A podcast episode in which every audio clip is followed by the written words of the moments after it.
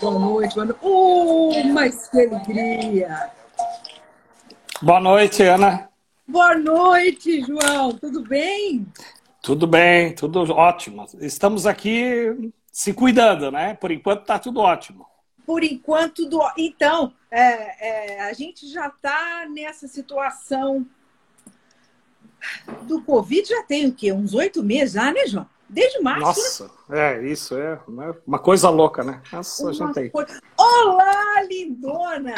Boa noite, você tá boa? Tudo bem. Tudo bem, Natália? Prazer te ver, minha querida. Ô, João, eu ia te perguntar uma coisa. Você, as pessoas que se referem, quando falam com você, amigos, parentes, conhecidos, se chamam de João, te chamam de João Carlos, te chamam de Carlos, te chamam de Tafarel. Como é que é mais comum? É, pessoal normalmente me chama de Tafarel, assim. Ta mas... Tafarel, né? Isso, isso. É. Mas seu... a minha família, a minha família lá em Cotiporã, onde eu nasci, tá, todo mundo me conhece por Johnny. Mas Johnny? As, é, depois que eu saí de lá, aqui faz muito tempo, né? Aliás, ah. diga-se de passagem, né? E, aí só me conhece pelo sobrenome, às vezes não sabe nem o meu nome, né? Só Tafarel, do lado Tafarel. Taf... Isso então... que não era nem famoso ainda, né? Na época, né? O goleiro, né? Não então, eu. O, o, o, goleiro, o grande Tafarel, ele é seu parente? Não, eu, eu, ele que é meu parente. então, ele, ele é, é meu parente. parente. Mas tem parentesco, sim. Tem. É uma raiz de, da família que veio da Itália e que são cinco. A geração né, que vieram da Itália são cinco irmãos.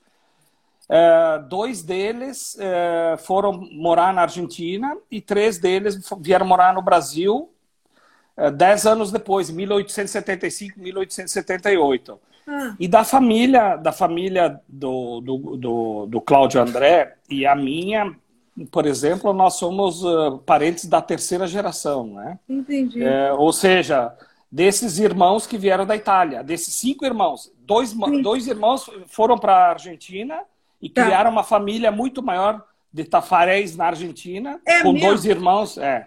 Porque eles foram dez anos antes, eles chegaram em 1865, 1860 na província de Gualiguay, Gualiguaychú, que é, é bem próximo até do Uruguai e fica em torno de 300 quilômetros do, do Brasil, fica próximo da, na, de Buenos Aires, mas hum. é uma província de Gualiguaychú que aí tem uma grande família lá e a, a nossa família de Tafarel é, veio para o sul do Brasil, então três irmãos três se estabeleceram, exatamente, eles se estabeleceram aqui né, nessa região, dois irmãos e um irmão, então, ficou morando na fronteira, próxima da Argentina, que diga-se de passagem, ali perto de Santa Rosa.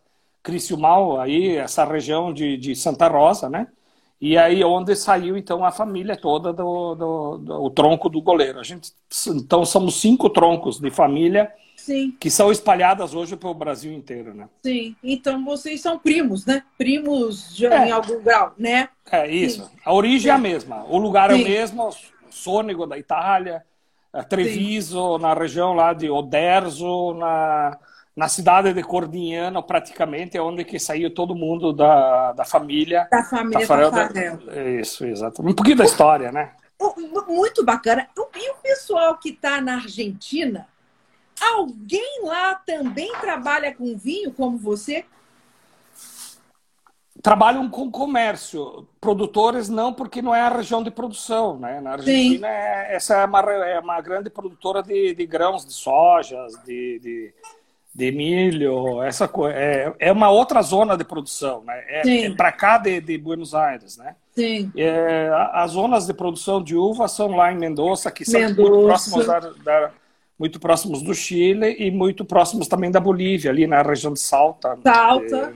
É, é, tal, é exatamente. É, e agora a região da Patagônia também, né? Que é mais sul, né? Mais é, frio e tal, né? É, hum? é, então essa região não é uma região de, de, de, de, produção, mas é uma região de comercialização.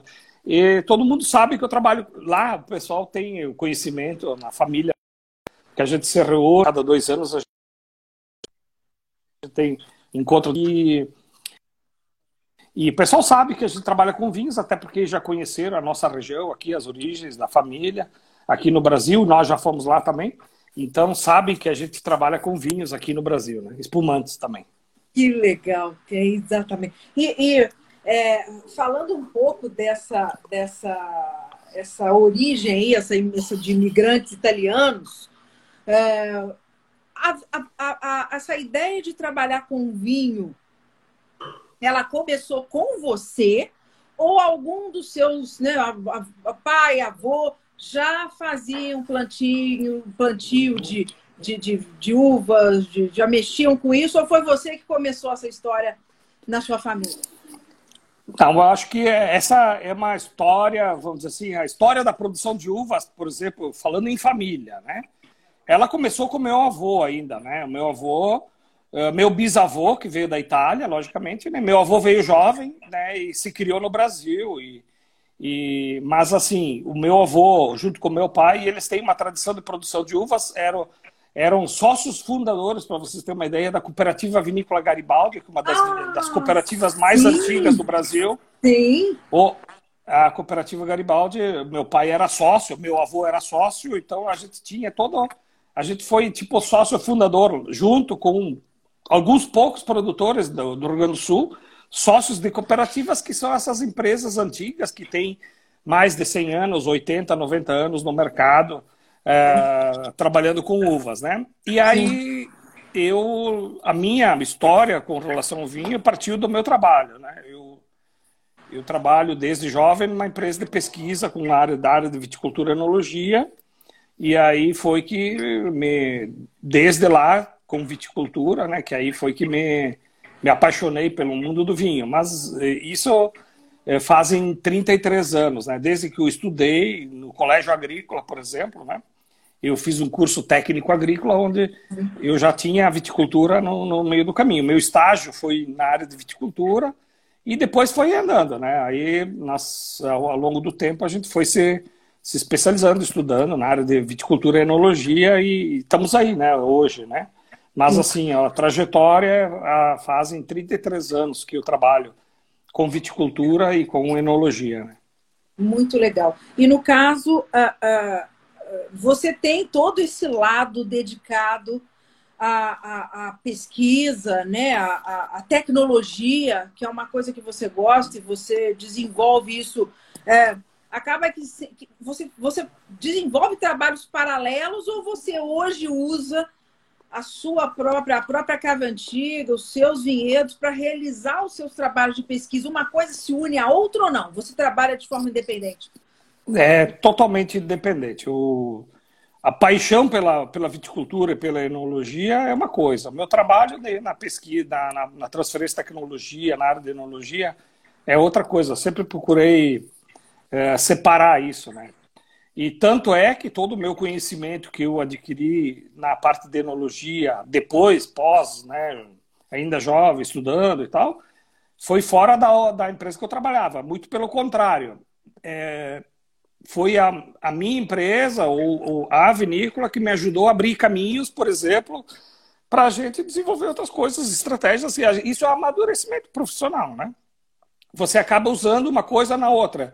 Mas dizer assim, eu estou me aproveitando, não, eu nunca me aproveitei desse aspecto da, de pesquisa é, para o bem privado, até porque isso aí é, nem pode, né? Então, do, ao longo de todo esse tempo trabalhando nisso, a gente procurou separar bastante isso e procurou Sim. separar essas coisas, né?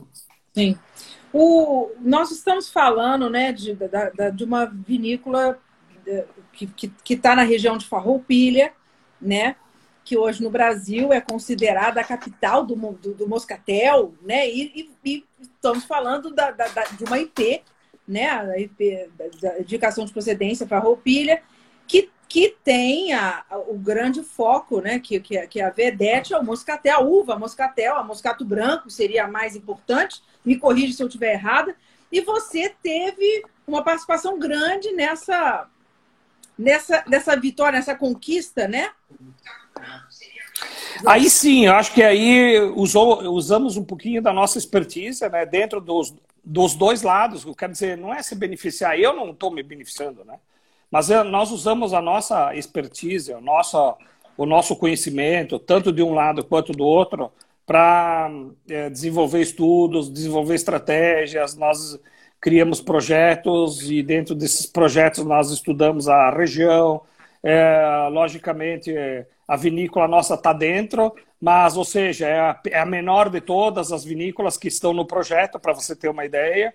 Então, o que menos se beneficia sou eu, da nossa, a Cave Antiga, de um projeto desse nível, mas a gente acredita e a gente sempre acreditou que como a região é uma região de produção é importante para o setor vitivinícola brasileiro, é a terceira maior, Farroupilha é a terceira maior cidade, é o município, né, produtor de uvas, e, o, e, a, e, e só, só Farroupilha responde por mais de 50% ou respondia ou responde, os dados a gente não tem mais assim agora tão definidos, não tem mais Ibravin, não tem estatísticas, mas assim, nós respondíamos por mais de 50% da produção de uvas moscatéis do Rio Grande do Sul, de processamento e consequentemente, como é a maior zona de produção, essas uvas são a maior região de produção de moscatos do Brasil. Então, isso foi acontecendo ao longo de projetos, de pesquisa, de estudos, e nós começamos com a, FAVIN, né? É uma Sim. associação de produtores lá em Farroupilha, que engloba vinícolas grandes e pequenas. Para você ter uma ideia, a nossa é a menor de todas, né? Uh, que trabalha lá com esse, nesse segmento. E aí a gente desenvolve esse projeto com, em conjunto com a Embrapa, lógico, com um projeto que nós acreditávamos desde o início. E justamente esse trabalho que deu a, a, a região a condição da indicação de procedência. Então, nós, hoje nós temos vinícolas como a Basso Vinhos Espumantes, a Vinícola Perini, temos a Capelete, temos o Colombo, temos a Tonini, temos o Quesini, temos a Cave Antiga, e deixa eu ver se eu esqueci mais algum. Eu acho que o Colombo também. Então, são oito vinícolas oito. associadas, é, tá. é, oito vinícolas que fazem parte desse projeto, né? E por isso que a, gente se dedicou a isso, né? Se dedicou a essa parte. Mas, assim, a, o, o, no caso da Casa Antiga, ela não, ela, ela, nós entendemos, a Favim também entendeu como um nicho, né? Como um, uma, uma, uma, oportunidade de reconhecimento da indicação de procedência. Isso é fato, isso foi em 2015. Mas a Cave Antiga também sempre ajudou e sempre colaborou e sempre divulgou e sempre através da nossa equipe, nossos enólogos, o Christian, nossa equipe que trabalha né, dentro da Casa Antiga, a gente sempre acreditou nesse projeto. Tanto é que ele está aí até hoje e a gente está avançando nessa, nessa ideia de estudos e até, quem sabe, uma DO no futuro. Né? Que bacana! Aí sim, claro, claro. É, no caso, qual é a importância? Qual é verdadeiramente a importância quando se desenvolve, quando se consegue uma conquista dessa, uma, identica, uma, uma indicação de procedência, uma DO, o que que isso eh, gera né, em termos de, de negócios, em termos de reconhecimento? Qual a importância de um negócio desse, Tafarel? É, imaginar que o, os, os retornos uh, financeiros econômicos, a sustentabilidade econômica de curto prazo, seja através dessa fonte, dessa maneira de comunicar um vinho brasileiro ou qualquer vinho do mundo que tem uma indicação de procedência, é, estão equivocados. Imagina que isso é um trabalho de longo prazo, isso é uma. Cinco anos não é nada, isso aí são trabalhos de 50 anos, 100 anos, mas é, alguém um dia tem que começar. Nós, felizmente, começamos. Então, assim, os ganhos econômicos, eles são ínfimos, assim. Mas a, o prestígio, os, os, signos distintivos de qualidade, a, as pessoas começam a reconhecer a região como uma região de produção, até não só aqui fora do Brasil. Tanto é que, por exemplo, em concursos internacionais, a Organização Mundial, a União a Europeia, né? A União Europeia está também exigindo da gente que a gente encaminhe os nossos protocolos de, de aceite de produtos com selos de indicação geográfica. Então, isso são o quê? São signos distintivos de qualidade que faz com que a gente agregue valor. Não precisa ser necessariamente a agregação de valor econômico. É uma agregação de valor da paisagem, é uma agregação de valor da marca, é uma agregação de valor da região, é uma agregação de valor do produto em si, que não necessariamente é um produto com indicação geográfica, ele tem que ser um preço mais alto. Não é o nosso objetivo, a nossa indicação geográfica, a IP Farroupilha nunca foi concebida pensando que um vinho com um selo de indicação geográfica fosse 20, 30% mais caro do que um outro produto. A gente nunca pensou isso. Nós, nós pensamos muito na questão de mostrar isso para o consumidor, fazer que o consumidor entenda e identifique esse signo distintivo de qualidade, que ele vai consumir, ele vai ter essa, essa qualidade na taça. Consumidor brasileiro, você sabe muito bem, nós estamos trabalhando com 2 litros per capita, 2,2, 2,1. Se a Sim. gente foge um pouquinho da estatística dos vinhos que não são registrados, que seja 2,5 litros, de... nós não somos consumidores de vinho. Se Sim. nós não somos consumidores de vinho, Imagina um signo distintivo de uma qualidade de um vinho, uma IP, por exemplo, uma indicação de procedência. Então ninguém sabe o que é uma champanhe ou, ou uma indicação na uma toscana. O cara não sabe, entendeu? É. Imagina aqui no Brasil. Então no Brasil essa e é isso que nós temos que desmistificar. É um novo desafio. A conquista do produto, nós já identificamos, a gente já tem a qualidade do produto, a gente já identificou a região, já sabemos que não só as nossas indicações, a nossa indicação geográfica, mas as outras, Vale dos Vinhedos e outras, as Provinho, vinhos de altitude, essas coisas, eles vão identificar, eles vão ter outro desafio, que é o nosso, é de fazer o consumidor entender o que, que isso significa no, numa, numa garrafa, né? o que, que um selo distintivo de qualidade significa quando o cara, o, o consumidor vai, vai consumir. Né? É mais ou menos isso. Ô, John, já que você está falando dessa questão do, do consumo do, de vinho no Brasil, o que, que você acha que está faltando para o brasileiro consumir mais vinho? Bom, muito é, é, é, Eu diria assim, que falam que o vinho brasileiro é caro, né? E é mesmo, né? E ele é caro. Ele é caro por diversos problemas, é, que vai desde a cadeia de produção até a comercialização. Então, isso é ponto. Não vamos discutir isso aí, porque Sim. Isso aí a gente tem. É, o é, dos anjos. É, é não é. vai discutir. É, outra é a questão de, da cultura né, brasileira. Né? Então, a região. O Brasil é um país tropical, né? não é um país que nem uma, uma, uma França, que tem três meses de verão, quatro meses de verão, e Sim. o resto é inverno. Consome Sim. vinho diariamente. Sim. Nós não temos esse hábito, nós temos o hábito da cerveja, tomar cachaça lá na, no Nordeste, e o vinho ele é uma, uma, um complemento muito assim elitizado do ponto de vista de, cons, de consumo, né? E, e, isso infelizmente a gente tem que dizer, o consumo de vinho no Brasil ele é, ele é muito baixo por falta de, de hábito mesmo, eu acho. E as pessoas acreditarem que o vinho brasileiro é, tem qualidade. A gente está falando de vinhos, a gente tinha uma, uma, um histórico de elaboração de vinhos no Brasil há 50 anos atrás, que se, se produzia vinhos de mesa e às vezes se produzia vinhos de péssima qualidade, né? E isso foi mudando. Até os vinhos de mesa hoje são vinhos ótimos, excelentes. Sim. Você pega um vinho de uva Bordeaux, por exemplo, que a gente tem no mercado, que tem nicho para isso, e, e, quer dizer, é o maior nicho de produção, por exemplo, de Sim. comercialização, por exemplo. São vinhos excelentes, só que são de americanas híbridas. E as pessoas têm que entender que tem gente que gosta desse tipo de produto. Sim. No nosso caso, a nossa, o que nós trabalhamos é um pouco diferente. Então nós batemos de frente com o quê? Com vinhos do Novo Mundo, com vinhos das, das regiões tradicionais de produção, uh, com o preço, né, principalmente da questão do Mercosul e, e o que não é Mercosul-Chile, com os acordos de livre comércio entre Brasil, Chile e outras coisas, e assim vai indo, Portugal, e assim vai indo. Então, quer dizer, a gente compete, né? Eu, né, casualmente, casualmente esse ano a gente está uh, tendo uma competitividade um pouco maior em função do dólar, que o dólar está um pouco mais alto. Mas assim, as, as pessoas dão preferência para coisas importadas, né?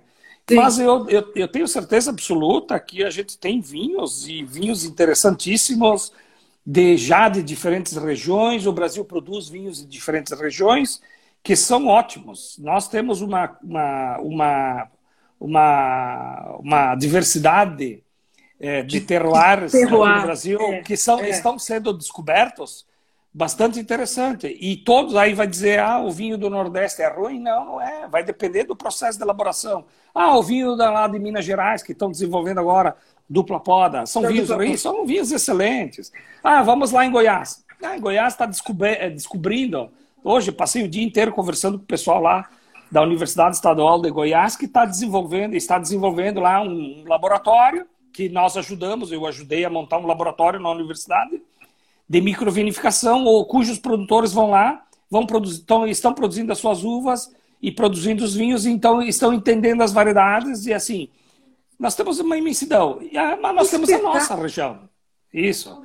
E nós temos a nossa região. Falar dos nossos vinhos, a gente tem a nossa região tradicional, que nós estamos evoluindo. A gente Sim. não está mais na idade da, pré, da pedra, mesmo que a, a, a, região ela seja uma região difícil de, de cultivo, mas nós temos outras regiões do Rio Grande do Sul, aqui também, que nós estamos elaborando vinhos de excelente qualidade, com o potencial, com o conhecimento que nós estamos adquirindo de nós mesmos. Não adianta a gente trazer tecnologia de produção, manejo, por exemplo, de uma França, de uma, de uma Espanha, por exemplo, que faz um globelê lá, uma, uma plantinha que não tem. Sim, que não sim. que tenha que um, tenha um que, que é, uma, é exatamente aqui não funciona, entendeu? Então não adianta nós trazermos essa tecnologia de lá que aqui não funciona. Nós temos que adaptar aqui às nossas condições subtropicais, que é uma coisa adversa da viticultura mundial, né? Sim. E nesse e você já você falou aí 33 anos de experiência nesse meio. Você está vendo uma evolução que né, uma, uma evolução muito grande no, no, no vinho do, do Brasil, né? Você você acha que esse, esse boom está sendo maior agora? Você acha que a pandemia deu uma. É, ela, ela, ela só veio mostrar mais o que vocês estão fazendo ou ela mudou alguma coisa no jeito de vocês fazerem as coisas também? É, você está falando da pandemia ou do, do que está acontecendo na te reconversão? Fiz duas perguntas numa só, é. né? É, é. é. Te falei dessa questão da evolução com o tempo, né? E, a, e essa, o que aconteceu na pandemia, se de repente é, é, acelerou alguma coisa que já vinha num processo aí em andamento. Entendi. Bom, a, a vitivinicultura do Brasil ela vem crescendo ao, ao, longo dos últimos 20 anos. Então, dizer que a pandemia não é, tá? Então, a curiosidade, investidores, pessoas bem-sucedidas ou até mesmo pequenos agricultores Vou citar um exemplo. Uh, lá, em, lá em Santa Teresa, por exemplo, no Espírito Santo, são pequenos agricultores que tinham a ideia de produzir, produzir as suas uvas do, por exemplo, assim, com baixa tecnologia, e hoje eles estão se adaptando a, a essas condições e estão, estão colhendo os frutos. Então, por exemplo, em algumas regiões lá, a Serra das Galés, por exemplo, lá em Goiás, que produzia vinhos de uma certa maneira, agora produz vinhos de outra maneira. Ou seja, eles estão adaptando. Lá em Minas, Minas não tinha produção. Agora está começando com o, o, o, Murilo lá desenvolvendo esse trabalho bastante interessante. A Ipamig, é, lá, as meninas lá. Tem uma menina, agora não me recordo o nome dela, que ela é excelente imanóloga, pesquisadora. Isabela Esse, Peregrino.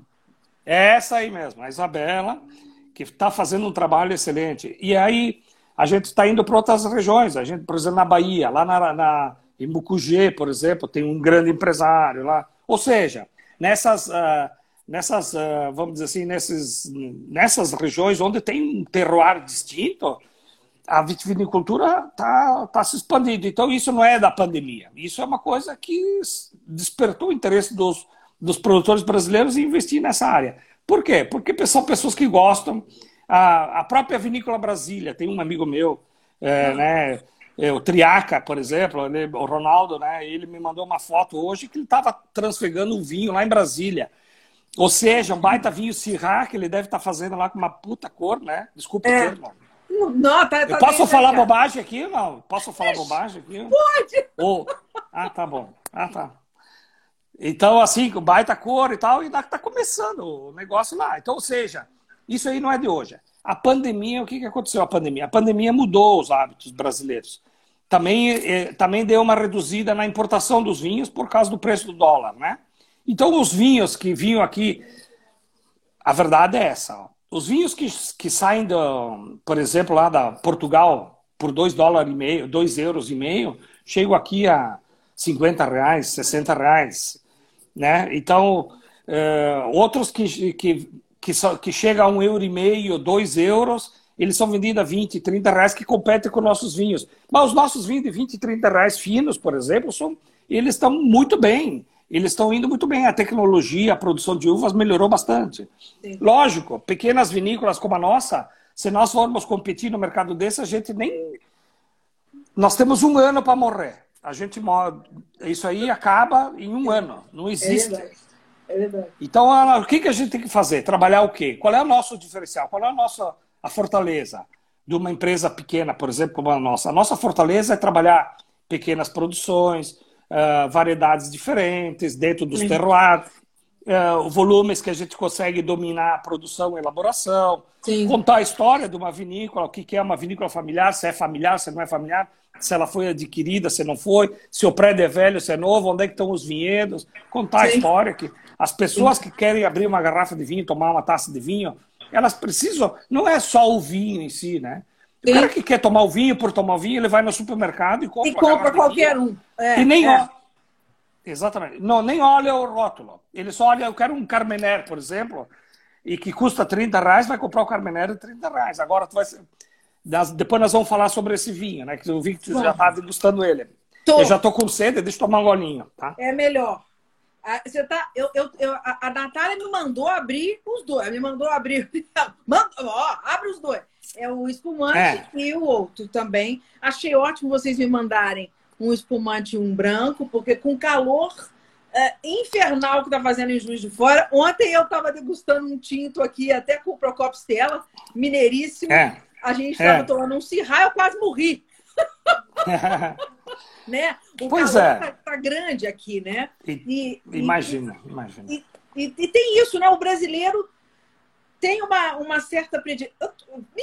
Você concorda que o brasileiro tem uma predileção pelo vinho tinto, ao invés de preferir é, espumantes e brancos e rosés, que são mais de acordo com o nosso.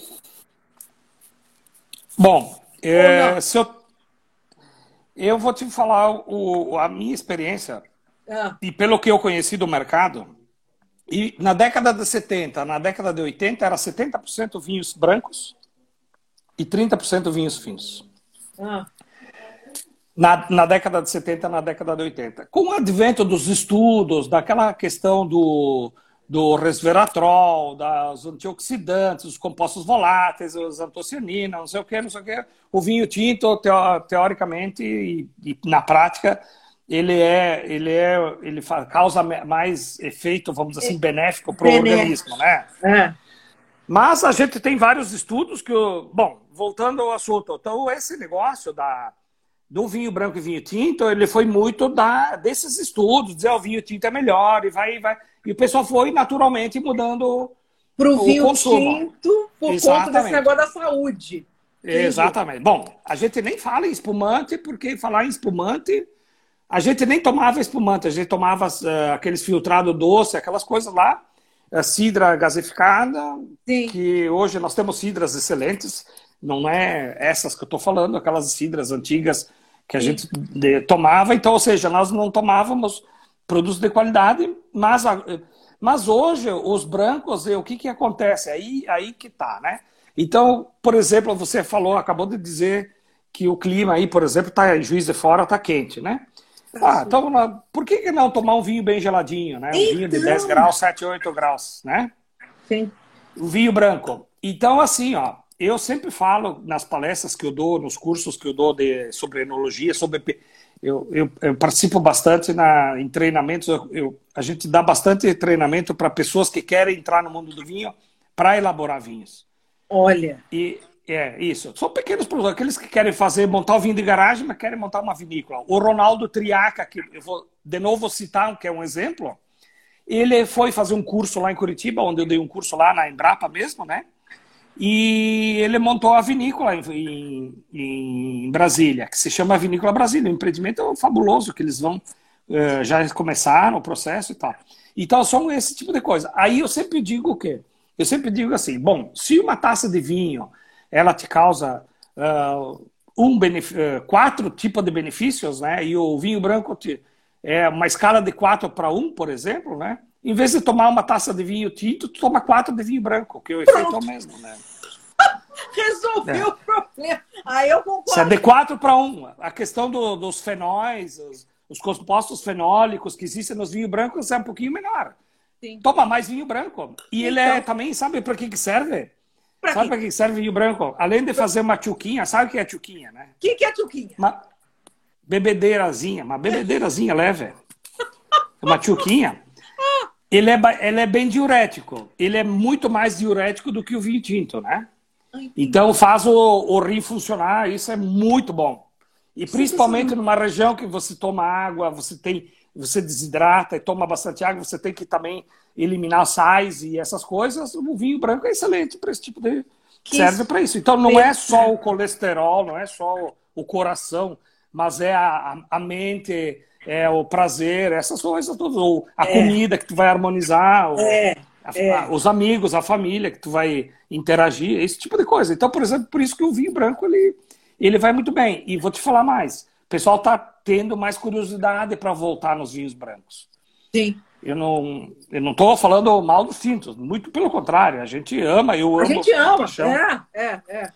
Mas eu estou falando bem do branco, né? Entendeu? Então o branco ele, ele vem com essa, essa leveza, essa clareza de aromas, essa acidez, essa frescura, né? Que é Sim. é interessante para o consumidor Sim. brasileiro, que ele é um consumidor tropical. É uma, não só nós aqui do Rio Grande do Sul, Santa Catarina e Paraná, que nós estamos numa região de clima temperado. O resto do país é todo clima é tudo tropical, né? É, Exatamente. É, exatamente. O, o, o, o Johnny, é, falando um pouco dessa. A gente vai falar desses dois que a gente está é, degustando, mas antes da gente falar deles, fala um pouco do, da, de, de Farroupilha em si, de onde estão os seus vinhedos e o que, que você planta. Você falou aí, né?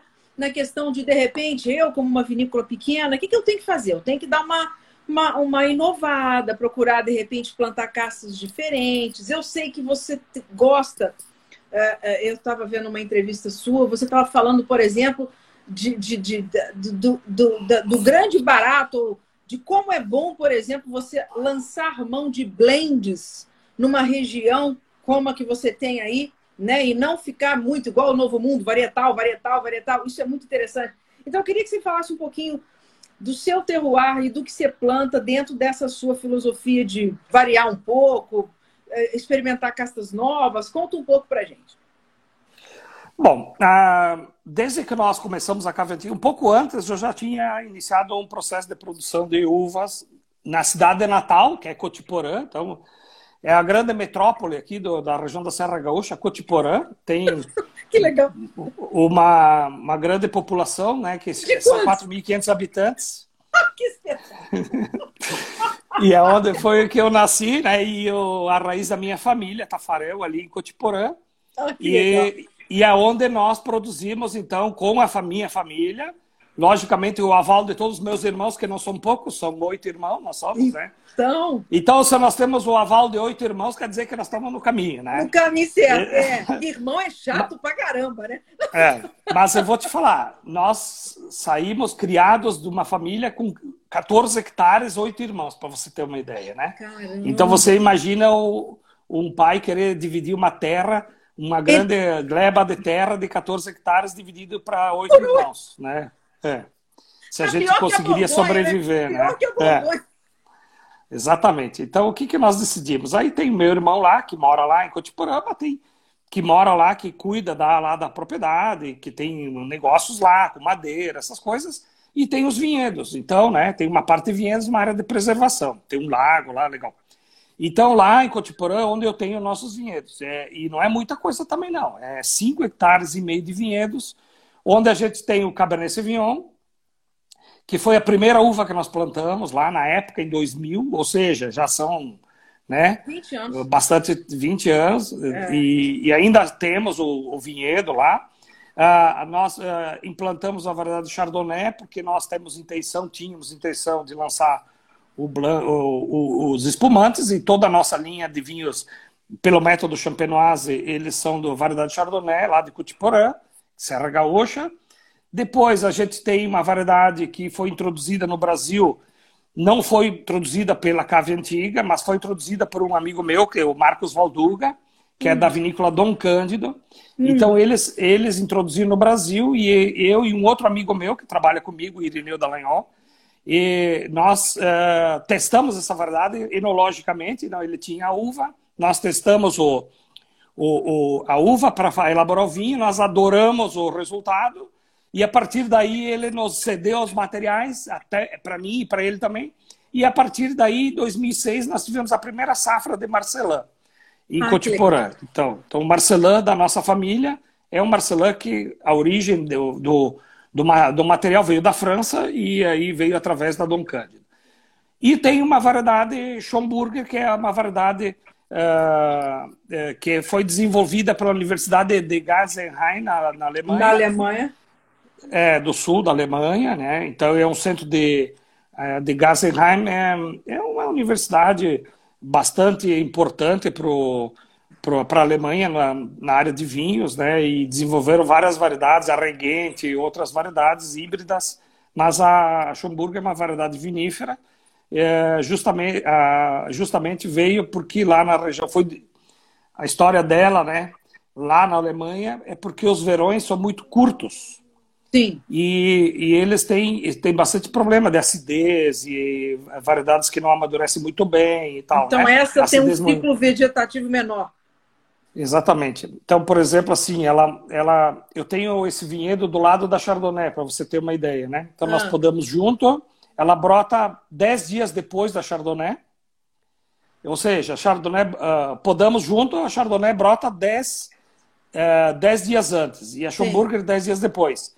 Tá. E colhemos essa uva, junto então, na época de colher, junto com o Chardonnay, exatamente. Então, ela, ela encurta 10 dias o ciclo, parece pouco, mas para uma variedade, para uma questão de, de, fisiologia de planta, é muito. É. Né? Se, se tratando. E foi isso que uh, foi isso que motivou uh, na Alemanha a criar essa variedade. Mas para eles, uh, o, o, vamos dizer assim, eles, eles desenvolveram isso, não foi muito avante, por quê? Também lá tem o problema de vinhos brancos, aquelas coisas todas. Então não desenvolveram muito. E onde ela foi, onde é que ela foi transportada, levada, uhum. né? Então ela foi trazida para o Brasil para ser testada no Brasil, aqui no Sul, mas ela foi, ela foi testada na Nova Zelândia, na Austrália, lá na na ilha da Tasmânia. Olha. E alguma coisa no Canadá. Então essa variedade, ela se tiver 50 hectares, a gente no sabe mundo... que tem em torno é, a gente sabe que tem mais ou menos oficial 25 hectares. Que coisa Mas se tiver, se tiver 50 hectares no mundo é, é, é, é, muito, não tem. Agora vai dizer assim, ah, porque não presta? Não, não talvez é porque são questões. É, é uma variedade bem criada, foi desenvolvida justamente para um nicho de, de produção, para um terroir. E nós também temos uma dificuldade de produção, apesar dela ser excelente, espetacular, mas a dificuldade de produção é justamente porque nós não temos esse problema de verões curtos, nós temos verões longos, né? Longos. Então nós temos muitas horas, né? Mas Sim. o que, que a gente faz? A gente não faz maturação fenólica ah. uma variedade como essa. Sim. A gente faz maturação tecnológica. Tecnológica. Sim. Isso. O que, que é tecnológica? Você sabe o que, que é maturação fenólica e tecnológica? Tem uma... Eu confundo uma coisa com a outra. Explica para o pessoal. E para mim também. Maturação fenólica é quando você tem, por exemplo, ah, você quer amadurecer bem os taninos, quiser ter uma boa ah, concentração de açúcares, essas coisas todas, e aí você tem, por exemplo, uma boa né, é, é, formação de cor, essas coisas, no caso de vinhos tintos, e tá. um bom teor de álcool né, e medindo acidez, por exemplo, né, um, uh, na questão da, dos vinhos brancos. A maturação tecnológica, você colhe a uva quando você quer. É a mesma ah, coisa tá. que nós. Que, você que, faz uma que você É, é a mesma coisa que o, o Chardonnay, por exemplo. O Chardonnay, se deixar, ele vai virar um vinho branco. Vinho branco, não é vinho base para fazer espumante.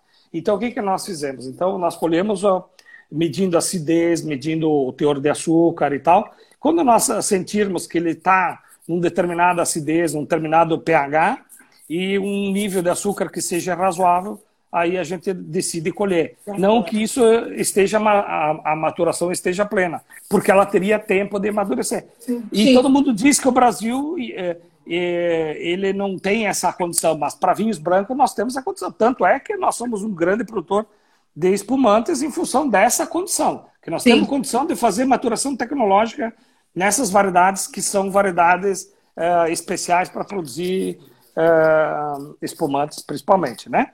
E nesse caso da, da Schomburger, ela tem uma acidez muito baixa, porque ela foi desenvolvida então... numa região de clima frio para acidez baixa, né?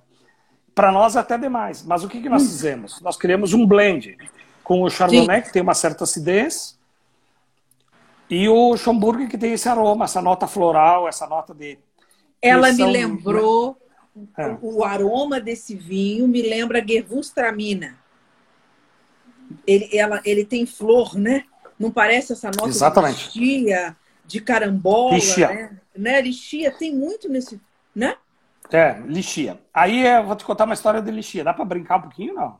Lógico que dá. Eu não tenho hora, todo, não. É, todo mundo diz assim que, ah, isso aqui tem nota de lixia. Ah, lixia aqui, lixia ali, lixia lá. Ah. Aqui a única coisa que a gente sabe comer é bergamota, e então. maçã e, no, e, lixia não aparece aqui muito pouco, né? Então, então é. essa experiência da lixia a gente não tem, mas todo mundo não. diz que é lixia. Então eu digo, ó, essa, essa aqui tem lixia, bah, cheio de lixia, apesar de nunca ter lá comida. Tem nota de lixia. É isso mesmo. É, a gente fala com uma propriedade, né? Fica bonito falar, né? É, é isso. Mas é um descritor. Na verdade, o, o que tem aí? Falando de tá. compostos aromáticos, eles, eles, ele tem compostos terpenos, né? Ele tem um pouco do moscatel. E ele tem os tióis também, que são as notas florais, que é a nota do Gewürztraminer. Então, aí tá aí a tua resposta. Por que, que parece um pouco de Gewürztraminer? Por que, que parece um pouco de floral? Porque é. as moléculas aromáticas do, desse, desse vinho, ele tem as duas coisas.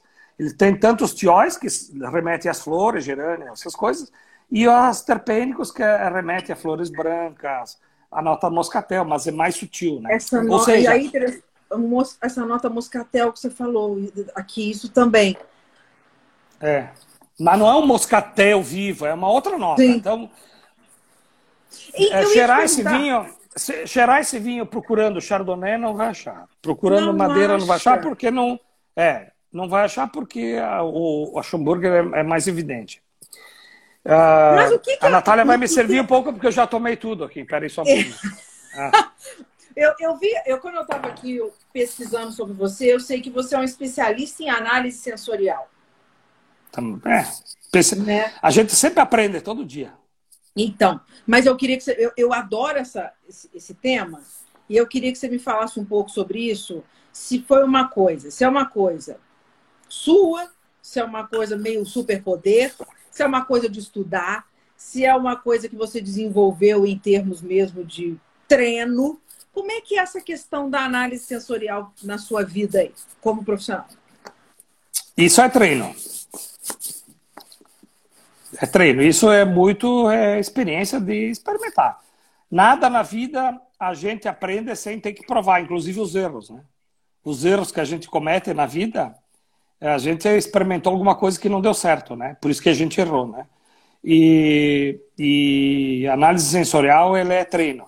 É degustar, prestar atenção, é, disciplina, tem que ser bem disciplinado eh, e assim vai indo, né? Porque você já imaginou, por exemplo, quando vai degustar 30 vinhos num concurso, Sim. 50 vinhos num concurso internacional, vai beber tudo? Vai sair de lá numa maca, né? Então você tem que provar, tem que saber uh, diferenciar essas coisas. Isso também é na, na pesquisa é importante, porque tem muitas coisas que o detalhe é que não é a máquina que, que, que vai diferenciar, né? O, o que vai diferenciar vai ser o, o, o teu treino, o nariz que não é o eletrônico. Hoje tem, existe nariz eletrônico capaz de, de identificar, por exemplo, uh, aromas, por exemplo, de banana, aroma de abacaxi, não sei o que, com intensidade, quantificar, esse tipo de ah. coisa. Agora, tem certas coisas que o nariz eletrônico não identifica. Se tu não treinar o nariz eletrônico, ele não vai saber o que, que é um acetato de etila, por exemplo, né? um acetaldeído, acidez Sim. volátil. Tu Sim. tem que treinar o nariz eletrônico. Aqui tu treina o teu nariz e você vai, a tua memória, né? A tua memória olfativa, ela vai, ela vai perseverando e isso é treino. E é, é interessante, é né? Porque aí vai bem de encontro a essa, a essa questão que eu falei na hora que eu cheiro e falo para você, isso aqui me pareceu a Gewurz, me pareceu lixia. Porque eu aprendi através de um Gewurztraminer, não necessariamente através de uma lixia em si. É como Exatamente. você está falando, né? Uhum, é, uma, uhum. é, uma, análise que você vai fazendo comparativa, né? Em cima desse, dessa, dessa questão de um para o outro, né? E você faz muito isso, concurso, né? Análise, avaliação, avaliação fora do país também, John? Sim, sim. Aí essa é uma oportunidade que quem nos dá é a Associação Brasileira de Enologia, por exemplo. Tá. Né? Então, nós, como diretores da Associação Brasileira de Enologia, diferentemente de muitas uh, uh, associações do mundo, nós, nós temos uma, um grupo bem interessante de técnicos, enólogos que participam da diretoria e outros também, né? Sim. Que tem oportunidade de, de participar dos concursos. A gente é convidado para participar de concursos internacionais. Eu já participei de 10, 12 concursos, nem me lembro mais, mas assim, vários, né? Uh, no mundo, né? E isso nos dá a oportunidade também de conhecer os vinhos de todo mundo, né? E, e também conhecer. Então, por exemplo, assim, ah, um vinho da Austrália. Ah, quando Sim acontece num concurso desses, por exemplo, degustar um vinho da Austrália, tu, de, tu não degusta um vinho da Austrália, tu degusta 50 vinhos da Austrália, 40 uhum. vinhos da Austrália. Ah, vai degustar os, os, os, os Rosé de Provence, por exemplo. Vai Sim. degustar 40 vinhos de Provence. Ah, Sim. quando vai degustar vinhos da Espanha, tu vai degustar todos os estilos de vinho de Grenache da Espanha.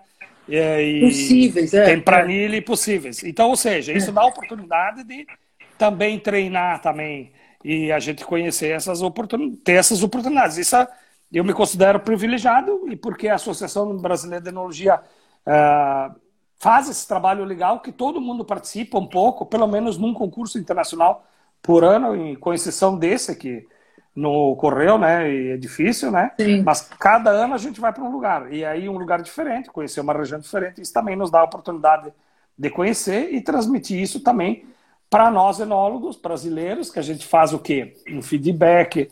Não é só ir lá degustar, aproveitar tudo que é de bom é, dessa vida. É. A gente vai lá e traz, e traz também o conhecimento de como é que as pessoas fazem, como é que são as análises sensoriais. São Sim. digitais, são, não, são digitais, tem conversa, tem é isso aí. Então, existe uma série de, de, de, de maneiras de, de participar desse tipo de concurso, né? E que é muito valioso para o enólogo brasileiro. Sim, sim. No caso aqui do, do, dos seus vinhos, aí voltando naquele assunto de blend, né? Que, que da, da, da, das vantagens, né? Num, num, país como o nosso, a gente lançar mão de blends, né? Quando você trabalha com blend, é, no caso desse que a gente está degustando aqui, esse, esse, essa proporção 50%, 50, 50-50, né? Isso é uma coisa que fecha aqui ou dependendo da safra, dependendo do que você tem na mão, você muda. Você tem essa liberdade, você faz isso com todos os seus vinhos, até mesmo no espumante, nos tintos. É, conta um pouco dessa, dessa, dessa experiência com os blends. Sim. Uh, bom, uh, se, em se tratando, por exemplo, de vinhos do Novo Mundo, né, que nós estamos também no vinho, uma região do Novo Mundo, né? O Brasil é, apesar de ter 100 anos aí, na, na questão de produção é, é uma região de novo mundo, né? É, tá certo que tem muita influência italiana aqui, tem muitos vinhos parecidos, mas assim, franceses também, mas assim, são vinhos, ah, vamos dizer assim, do ponto de vista, eles têm uma certa tipicidade. A questão da, dos cortes, a gente valoriza bastante cortes. Por quê? Porque é, se nós estamos numa região que dá bem Cabernet, vamos produzir Cabernet. Não, Cabernet, Cabernet, Cabernet, porque o Cabernet é o, é o, vamos dizer assim, ele é o, é o que dá bem lá. Mas se nós misturarmos o Cabernet com um pouquinho de, de Syrah, por exemplo, ou Cabernet com Merlot, Cabernet Merlot Taná, então o que que, então, o que, que a gente, quando a gente cola, na enologia, quando a gente pensa no corte, a gente não pensa em destruir um vinho, a gente pensa em agregar ao, ao vinho. Então você agrega o que tem de melhor dentro daqueles produtos para poder complexar um produto final que seja um produto uh, com aquela tipicidade, com aquela característica que você queira, como produtor ou como terroir. Então, eu sou bem fanático na, na questão de, de, de, dizer que os vinhos de cortes eles têm uh, uma, um potencial bastante grande de, de agregar em qualidade um de uma uva e da outra, né? Sim. Então, por exemplo, ah, eu vou, vou citar um exemplo, né? O Cabernet Sauvignon lá na região da Campanha. Cabernet Sauvignon na região da Campanha, pá, maturação é uma maturação fenólica, você consegue tirar a pirazina do Cabernet Sauvignon e tal, mas a degradação dos, das cores, por exemplo, do Cabernet Sauvignon puro, ele é, é muito rápida. Entendi. Em função do pH, em função dos elementos químicos que existem no solo, essas coisas. Mas por que não, então, misturar com Taná ou com Syrah, por exemplo, que dá pra aquela... agregar aquela... O tom, é, a cor, é, é. Ou a cor, ou aquela macieza, aquela fineza, aquelas coisas todas, né? Então, ou seja, eu tenho essa, essa percepção que os vinhos de cortes, não precisam ser todos, né? Mas vinhos de cortes agregam. No caso desse aqui que a gente está tomando, ele, o, esse vinho de corte, ele agregou menos acidez do Chardonnay e agregou mais flor do, do Schomburger. Ou seja, eles, eles se complementaram. Eles não se atrapalharam, os dois. 50%, aí a pergunta, 50%. É uma, é uma, não é fórmula, é a, vamos dizer assim, é uma maneira que a gente chegou, depois de muito teste, depois de muita experiência, de, de, um, de uma coisa que não se sobressaia tanto à outra. Se eu botar mais uh, Schomburg, vai ter mais aroma, muito mais.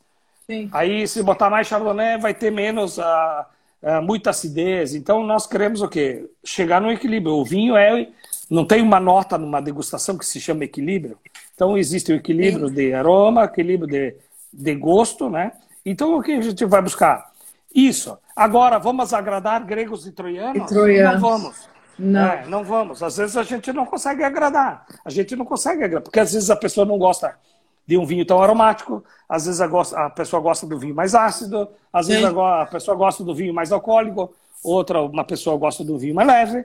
Então, ou seja, nós temos uma filosofia. É a filosofia nossa é essa. Então, por isso que a gente acredita de fazer um trabalho explicando isso e que o consumidor entenda que quando vai Sim. consumir, ele vai ter essa característica, né? Sim. Porque também não dá para você pro, produzir tudo, né? De tudo um pouco. Todos, né? Você tem que, você tem que focar num, num estilo, num objetivo e ir, né? Senão também você se perde, né? É.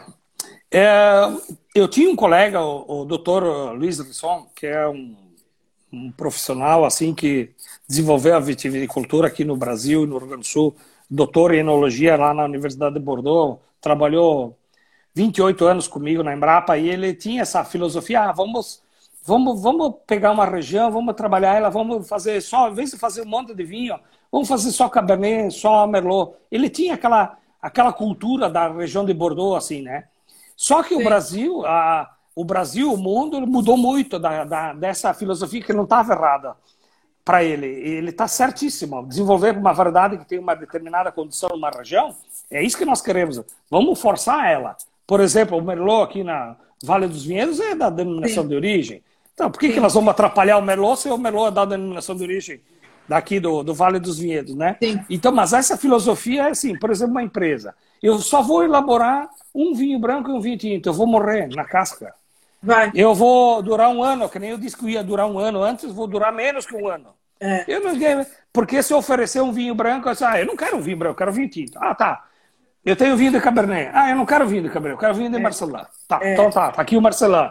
Ah, mas eu não quero nem vinho, nem, nem espumante. Eu quero suco de uva, mas não tenho suco de uva. Tem que ter suco de uva. Então, ou seja, Cara, é uma coisa louca, né? É. Que eu, é uma curiosidade muito grande que o consumidor, não estou criticando, né? Eu estou querendo dizer que o perfil do consumidor brasileiro. É, é, é, o perfil do consumidor brasileiro é esse. Então, se eu sou aquele produtor tradicional que vou produzir só Cabernet Franc ou só Cabernet Sauvignon, eu vou morrer, não tenho condição de sobreviver com isso. Então, é, a verdade é bem isso aí. Eu tenho que te dizer e dizer para todo mundo que está ouvindo que é isso aí. A gente. Isso também é um negócio. É paixão? É. Eu vou dizer é. assim, ó. Cara, depois da minha mulher, eu sou apaixonado pelo vinho. né? Ela tá aqui, é... não tá? Sua mulher tá aqui, não tá? Eu não sei porque eu não enxergo aqui nas letrinhas. É, é, o nome dela é Ana? Ângela. Ângela. A Ana é minha irmã, eu acho. Deve estar tá por aí. Ah, então porque a Ana está aqui. A Ângela. Mas a Ângela Marcon é sua mulher? É minha esposa, ah, professora okay. de enologia também. Ela é enóloga da, da de, de, de, junto com você e com o Christian, não é isso? São os três? Isso, é isso. Eu queria saber o seguinte: vocês fazem juntos esse trabalho, por exemplo, a escolha ah, desses, desses blends, dos rótulos, o que vai ser feito, o que vai ser engarrafado, é tudo junto ou vocês têm, cada um se responsabiliza por uma linha, por um vinho? Como é que vocês fazem? Não, é tudo junto. Eu acho que eh, esse trabalho da Cave Antiga é muito legal porque nós somos três enólogos na vinícola, né? E, e, e uma, curiosa, e uma curiosa, que se chama Natália. Ah, Natália! Menófila. Uma sommelier, uma, uma W7. Eu também! e ela diz assim: gostei, não gostei. Tá bom. Então, é, Mas, é. Na verdade, assim, Ana, é, nós é, tomamos a decisão em conjunto. Logicamente que a Ângela, ela tem um pouco mais de dificuldade, mas a gente procura fazer as nossas reuniões, por exemplo, no finais de semana, né? A Ângela é professora de enologia da Universidade Federal do Pampa, que fica em Dom Pedrito, na, na campanha gaúcha, né? Tá. Que são 540 quilômetros daqui. Então, ou seja, Onde a gente está se vê... Guatambu, né? Isso, fica a 20 quilômetros lá da Guatambu. Isso. Então, então nossa, nossa interação no mundo enológico e de família é de quinta, de sexta a domingo, né? Por exemplo. Tá, né? é. Então a gente procura os sábados para a gente decidir os blends, fazer essas degustações. Lógico, aqui na pandemia a gente está todo mundo junto, então fica fácil a gente poder trabalhar, trabalhar junto nesse sentido. É. Isso, é. é. isso. Mesmo que seja em home office, essas coisas a gente consegue. Então, uh, o que eu quero te dizer assim, que nós, uh, principalmente eu e o Christian e a Ângela também com essa essa parte. Bom, a Ângela fez doutorado na área de enologia, nessa parte de espumantes, de envelhecimento de espumantes moscatéis. Inclusive, eu tenho, na cave antiga, tem um espumante, safra 2010, que foi o estudo do, do doutorado da, dela. Uh, inclusive, levou para a Itália. Que é, espetáculo! É. E a gente vende para quem. Porque assim, espumante moscatel ninguém gosta. Dizem que ninguém gosta porque é doce, não sei o quê. Só que quando tu vende a ideia do espumante moscatel que ele ficou envelhecendo, que ele foi estudado, que a gente sabe os compostos aromáticos daquele produto, publicado na Australia Journal, Sim. a Australia Journal of Viticultural. Então quer dizer que é um trabalho publicado no mundo inteiro de uma revista científica uh, de renome mundial publicado e aí a gente tem esses, esses resultados. Ou seja, a gente não está brincando de, de, de, de, envelhecer espumante, a gente está estudando. Por que, que nós estamos estudando? Está estudando para entender o que está acontecendo. E vou te explicar por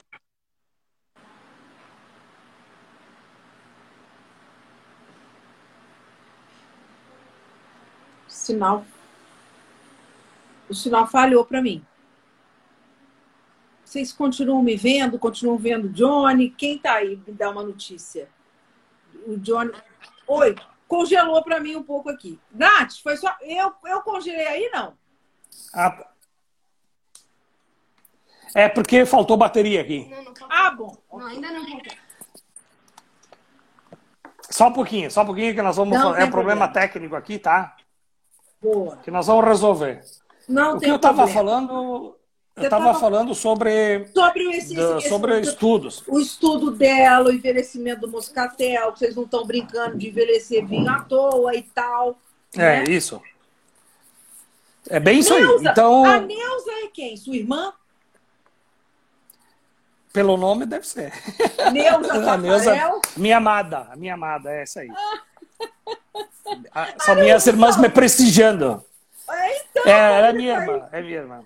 Ah, Essa, é, a Neuza era minha sócia na vinícola, né? Ah. Ficou um tempão depois, claro, por questões, porque mora em São Paulo, é difícil também, Fica né? Gente, é. é, é complicado, é. mas ela sempre acreditou no nosso trabalho e sempre apostou e a gente está junto aí. Ou seja, a família toda. É, eu vou é falar o que você falou, você, quem... tem a, você tem a aprovação dos oito. É, isso aí. Olha lá, olha lá. A, a Natália já está aparecendo para a família, para as tias. Tá aparecendo para todo mundo aí. Só para incomodar um pouquinho. Não, mas tem que aparecer e falar um pouco. Ô, ô Natália, como é que é hum. trabalhar com o papai? Olha. Então, vamos lá. É difícil. Tô brincando. Ele é bravo? Não. Ele é bravo? Ele é bravo? Ele é uma fera, ele é uma Nossa. fera. Mas, mas ele me criou pra ser uma ferinha também. Verdade. Essa menina não, não é tá de não, boa, né? tá de boa. Tá de boa. A gente trabalha uma administração compartilhada, acho que é muito legal isso. A gente conversa bastante, nós aí, da, nós, eu, a Natália e o Christian. O seu Renato, que também fazia parte da Cave Antiga, que hoje ele está se desligando Ah. por questões dele mesmo, mas é, ele acredita muito no nosso trabalho, sempre nos apoiou e está junto com a gente desde o início ali. O, o meu cunhado, o Valadão, que é marido da, da Neuza também, sempre Neuza. acreditou na Cave Antiga e a gente, claro, a gente vai mudando, a vida vai dando muita volta, né? É. E aí No a gente caso- vai construindo as coisas aos poucos, né? Na- A Nath, quantos filhos são? são a Na- a Nath mais quem? Mais um, mais, Mais um aí. Ele tá aí Vou ver, também. Não, vai- não vai caber Tá. todo mundo. Cadê ele? Não Vai- cabe, não Vai ver, vai ver, vai ver. Deixa eu ver, deixa eu ver. Oh, mas que lindo! Oi, querido! Oi, querida, tudo bem? Ei, tudo jóia? Gente, mas se É É o meu Xerox, ó. É o meu Não Xerox. Mas só que é mais intelectual, por causa do óculos. É. Que legal! Bom, É, nós somos eu, a Natália e o Eduardo, né? Que O Eduardo é técnico em enologia também. Gente, mas aqui, deixa eu perguntar uma coisa. O Eduardo tem o quê? 15 anos, a Natália tem 18, né? Porque esses É, dois são caras que saem. Quantos, quantos anos vocês têm, meninos? Então, o Eduardo é mais 10, bota 10 aninhos aí. Eu tenho Cê- 23 e a Natália tem 20. 27. É mesmo? Vocês têm carinha de, no- de, de, de meninos novi, mais novos do que vocês aparentam menos, né? Que, que bacana. Você tá de parabéns, Johnny. Que dupla bonita, hein? Pois é, essa é a nossa família, mas a, a gente tem toda a nossa família, meus filhos aqui sempre junto comigo, a minha esposa, os meus irmãos me apoiam bastante, a Neuza, a Ana, todo mundo, a Doraci, Diva, minha, a minha segunda mãe, que é a minha irmã mais velha, e tem meus irmãos também, meu irmão Darcy, o Dilvo, são, são pessoas maravilhosas, eh, que a Nete também, que a gente brigava quando era pequenininho, mas... eh, ah, E continua brigando. Continua brigando até Continua hoje, brigando. mas assim, é uma família unida. É uma família unida que é, eu só vou te dizer uma coisa, assim, quando a gente se encontra, é uma fusarca que tá louco, né? Eu imagino, né, quando É junta uma- tudo. É, que bagunça, que gostoso, né? Inclusive, vocês devem ter sentido falta disso nessa, nessa questão de, da quarentena, do isolamento, essa coisa de estar sempre junto, né? Curtindo, se vendo, né? Olha, é verdade. Então a gente ficou, bom, a nossa família aí, a gente- os nossos irmãos aí, a gente não vê faz tempo, né? Meus filhos, a gente se isolou no período mais crítico aí, em função de da gente também ter dentro da família pessoas que têm de risco, né? Sim. Então, normalmente, é, é, a gente procurou fazer isso de uma forma segura, né? E, e cuidar lá dos, dos nossos negócios, do nosso trabalho, de uma Entendi. maneira que a gente não consiga, não, não se contamine, né? Mas Sim. a gente está sujeito a tudo isso, né? Ah, tá. A gente não sabe de nada, a gente não consegue. E, inclusive porque também, com relação ao Covid, pouco se sabe também, né, né, Johnny? É uma, uma, uma questão assim, que tá- fica todo mundo ainda muito sem saber o que está acontecendo, né? Então é uma coisa complicada. Eu- eu- agora deixa eu perguntar um negócio para vocês. Vocês foram os pioneiros do bagging box, é isso? A história do Bag Box é bem interessante. Ah. S- Pioneiros, pioneiros, foi, foi uma época que a Cooperativa Aurora, em 1989, 1990, ela testou. Mas a tecnologia vinha dos Estados Unidos, né? Ah, E isso custava muito caro, tanto para embalar quanto para ensacar o, a, o, o, vinho, né?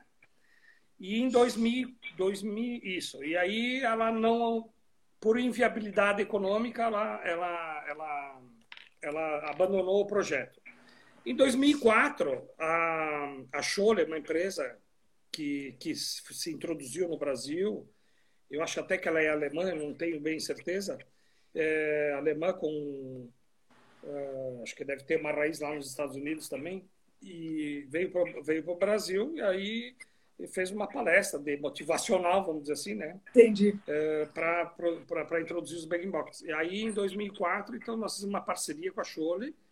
Uh, eu, inclusive, não fui nessa palestra, eu estava viajando a trabalho, mas eu achei interessante da proposta e tal, e aí contactei, e aí, a partir daí, nós fizemos um projeto com duas vinícolas. Então, ou seja, a Cave Antiga foi, foi a, a precursora do, do bag box para vinhos finos. Entendi. E a vinícola Valdemis, em Flores da Cunha, foi a precursora para os vinhos de mesa. Eles tentaram, testaram para os vinhos de mesa. E nós testamos o bag box para vinhos finos. Então, nós, em 2004, nós fizemos o primeiro lote. Sim, nós fomos precursores. Alguém, quem disser que foi o primeiro, está mentindo, porque nós fomos Entendi. a Valdemis e a Cave Antiga uh, foram os primeiros que testaram. Inclusive, o meu cunhado, na época, ele tem uma empresa de, que produz equipamento para invase. Uh, foi o, pessoal da própria Scholle nos, uh, nos cedeu um equipamento para a gente copiar, copiar o equipamento, não, desenvolver o equipamento que legal. para produzir pequenos volumes aqui no Brasil e não foi, foi isso que a gente fez. E funciona até hoje.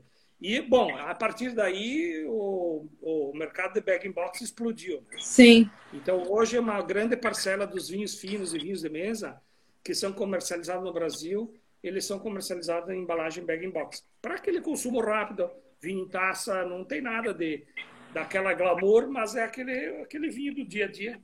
Sim. Que as pessoas gostam de tomar Sim. em casa ou restaurantes, né? Isso. E aí acaba ajudando naquele papo que a gente teve aqui lá no início a respeito até do aumento do consumo do vinho pelo brasileiro, né, pelo jovem, que é uma forma prática, né, de, de se ter o vinho Exato. em casa, né? Uhum. E fica mais barato também, né, John? É muito mais em conta, né? É. é. um pouco mais caro do que um vinho de garrafão, mas ninguém quer mais saber de vinho de garrafão, nem as não. transportadoras não querem pois saber é. de vinho de garrafão porque quebra um garrafão, estraga as mercadorias dos outros, enfim. Bag box já é difícil, né? Agora. Já é diferente. Natália... Eu quero falar. Esse aqui é lançamento, não é isso? É lançamento. Então, Vamos... é verdade que vai ter lançamento oficial dia 15 e o Johnny vai até cozinhar? É isso? Exatamente, vou botar ele na cozinha. Então, já devia ter combinado ele cozinhar hoje já. Conta pra gente desse aqui, gente. Que espetáculo. Conta pra gente aqui. Conta, Johnny. Bom, então, o Blanc, o Blanc de Blanc é o nosso Chardonnay que eu falei lá de Cotiporã, né? É. Vamos abrir enquanto a Natália abre aqui, eu vou explicando. Hum. A uva é, é a mesma, né? Então, a uva é, é um Chardonnay produzido na nossa família, nessa família de oito pessoas. Tá. Lá em Cotiporã, nossa, nossa área de 5 hectares, nós temos 2 hectares de uva Chardonnay é, justamente para produzir um vinho, chamado, esse vinho que antigamente a gente chamava ele de varietal chardonnay. Aí nós mudamos a estratégia, mudamos o tempo de envelhecimento, mudamos um pouco a estrutura do produto para agregar um pouco de valor gastronômico, um pouco de valor organoléptico, que a gente chama, né? Sim. No produto. Então nós estamos deixando, por exemplo, esse produto com 24 meses de autólise de leveduras, que dá essa essa untuosidade, essa manoproteína da, na, da, quebra da célula da, da, levedura, dá essas notas de tostado, de pera madura, enfim, essas coisas, né? E dá essa leveza, essa, esse, esse perlage, né? Esse, Olha que lindo, é que você acabou de colocar aí. É, vou colocar é isso também. Então, é um produto, é um, é um espumante bastante interessante, é um produto é, gastronômico, mas que ele, ele vai muito bem sozinho, namorando, no sofá, e... assistindo uma TV. Então. No meio de uma brusquetinha, que eu acho então. que é por aí então. que nós vamos. Não é? Não. sem contar o estrago que vai fazer depois, né? Se namorar com isso aqui não tem o que não, né? Acho que rola, né? Não rola? Rola. Não há nada que não aconteça que seja se a pessoa usar um espumante desse, né? né, Natália? Eu Espetáculo. avisei que ele ia falar besteira. Então, e nós nem começamos aquelas perguntas, hein? É verdade. Pergunta? Tem pergunta? Tem. A Natália. olha mas tu já, mas tu, tu já me Eu- fez um monte de pergunta, tem mais? tem umas perguntas ótimas que eu faço no final. E eu sou boazinha, eu ainda encaminho antes para a pessoa ter tempo de pensar. Pra mim, não, ninguém me falou nada. Meu Deus, a Natália querendo então te pegar de surpresa. Vai ser surpresa. Deus, olha, mas não tem problema, não, não tem problema. Eu só, Tá antes de, de fazer. Me dá as- mais uma espumante, hein? Eu vou tomar um- mais um golinho aqui, que aí eu fico mais a. a- Fica a- mais, é mais, é? no, mais no grau, é. mais light. Mais light. Mais solto. Ô, Johnny, qual é hoje o seu, o seu carro-chefe? Qual é o vinho que você. É é o seu mais. Sei lá, a sua estrela na, na cave antiga? Qual é o grande vinho que você produz que é o mais aceito? Hoje, o, por, por lançamento, tem dois produtos que a gente, que a gente faz um, um trabalho bem legal que está saindo bem. Que é o, o, o próprio Chardonnay, que, com o Que a gente está tomando, sim. Isso é um sucesso absoluto. E o produto que não podia ser diferente, que é da indicação de procedência de farroupilha. Que é o, que é o moscatel. Moscatel. É. Aí vocês vão dizer assim, ah, doce, não sei o quê. É que o nosso moscatel é top. É coisa de primeiro mundo. Ele é de cinema. Isso aqui... É, ah, Que nem a, esqueci de... co- Ah, a. Daisy, sabe a Daisy da Costa? é. Ela tá por aí também assistindo a live. A Daisy foi eleita a melhor sommelier do, do Brasil, né, no ano passado. Ah, E ela foi uma das pessoas que mais encorajou a gente a, a trabalhar e a mostrar para as pessoas do nosso país o nosso moscatel envelhecido. Nosso Sim. moscatel da safra 2010. Que é um carinha muito parecido com esse aqui. Só que- mais velho. só que é mais velho, é o irmão mais velho. É. Então, é como se fosse meu pai e o meu irmão, assim, né? Um Entendi. xerox do outro. Uma, uma versão melhorada, né, né, Johnny? Ah, Nós temos É. que puxar a nossa sardinha. Uma versão melhorada dessa galera que ainda tem muito que aprender. É. E tem outras coisas que podem ser piorada, né? Mas isso aí não vamos entrar em detalhe nesse negócio aqui, porque isso aqui é público. Tem outras coisas que é piorada, mas tudo bem. Não, vamos, vamos deixar. Falaram aqui na. Aqui, alguém fez algum comentário aqui sobre o seu licoroso. Qual seria esse vinho? Elogiaram ele aqui. Bom, é, desde quando nós iniciamos a Cave Antiga, então vou contar um pouquinho da história desse licoroso, que as brigas são até hoje. É Elas mesmo? São, é, é, na verdade, assim, o vinho licoroso era uma coisa que eu fazia antes de ter a Cave Antiga. Eu, na- nos projetos de pesquisa, ó, eu vou te mostrar, mas tu não vai ficar ofendida que a garrafa tá vazia, tá? Ah, que legal! Que bacana, Mas que essa é a embalagem. Aqui em casa não sobra nada, só Não. o cheiro. Que É a, é a Natália que toma tudo. É, É, é, foi Natália e as visitas. o Eduardo e o Guilherme estão aqui junto. grandes ajuda, ajudantes. Ajuda. Bom, a história do vinho licoroso é assim. é, quando nós iniciamos a cave antiga lá na região de Farroupilha, a gente sabia, mas a gente não conhecia que tinha todo esse potencial da região de produção de moscatos do Brasil. Então é o seguinte. Desde que nós iniciamos, a gente sempre disse: ó, isso aí tem um potencial para produzir eh, vinho licoroso, né? E eu tinha um, um sócio, o Finado, eu chamo ele de Finado porque ele era meu amigo, meu colega, Ah. ele era meu sócio e ele faleceu, infelizmente. Ele faleceu eh, muito jovem, né, com 60 anos de idade. E a gente era, ele era um profissional exemplar do mundo da enologia, se chamava Mário Long, se chama Mário Long, porque ele vai ser eternizado dentro da nossa vinícola, inclusive faz parte lá do museu, lá tem muita coisa que ele faz parte. E o Mário Long, e ele não gostava que eu elaborasse, então nós brigávamos, mas a briga no bom sentido, assim, né? Ah, vamos separar um mosto aqui, não sei o quê. Só que isso dá trabalho, né? E eu num lado e ele no outro fazendo uma coisa e tal. E dava É. trabalho, dava trabalho. Então, ou É. seja, todo ano a gente separava uma quantidade de uma quantidade de, de, de, de mosto né, para a gente poder fazer esses vinhos licorosos. Então, nós começamos essa, essa, vamos dizer assim, esse projeto em 99. E em 2019, nós lançamos o primeiro vinho, então, licoroso, com 20 anos. E hoje já tem 21, né? E que é um sucesso absoluto. Antes de nós lançar, nós mandamos um concurso que já ganhou medalha de ouro internacional. E, e, ganhou medalha de ouro, graças a Deus. É um produto de excelente qualidade que faz um sucesso muito bom. E pra o licoroso, essas coisas. E ele é, licoroso. você fez com quais castas esse seu? Moscatel, moscato. É, é um produto. Moscato. É, ele não tem, ele não tem o selo da indicação geográfica porque a indicação tá. geográfica foi conquistada em 2015. Depois Esse foi elaborado em 99. Entendi. Então, a partir entendi. de 2015, nós já estamos elaborando produtos para que, quando chegar no mercado, eles tenham essa condição de ter o selo da indicação de procedência. Sim. Logicamente, se passar pelo conselho regulador, que existe todo um conselho de qualidade que vai fazer análise físico-química, fazer análise sensorial, vai passar por todo um processo todo de processo. análise antes de Sim. conquistar. Sim. E você está com na, na, questão aí da, de 2020, essa safra que foi tão legal, vocês estão com novidade, a, a não além desse Blanc de Blanc, né? Que, que é, tem mais novidade, tem mais castas assim que você está aí o jogo, pretendendo colocar no mercado, tem novidade vindo aí? John. Bom, a, a, a cave antiga, é, além dos blends que a gente estava falando, além dos espumantes, além dos, da nossa produção própria, eu tenho uma, uma rede de produtores que são muito amigos meus, que são nossos fornecedores.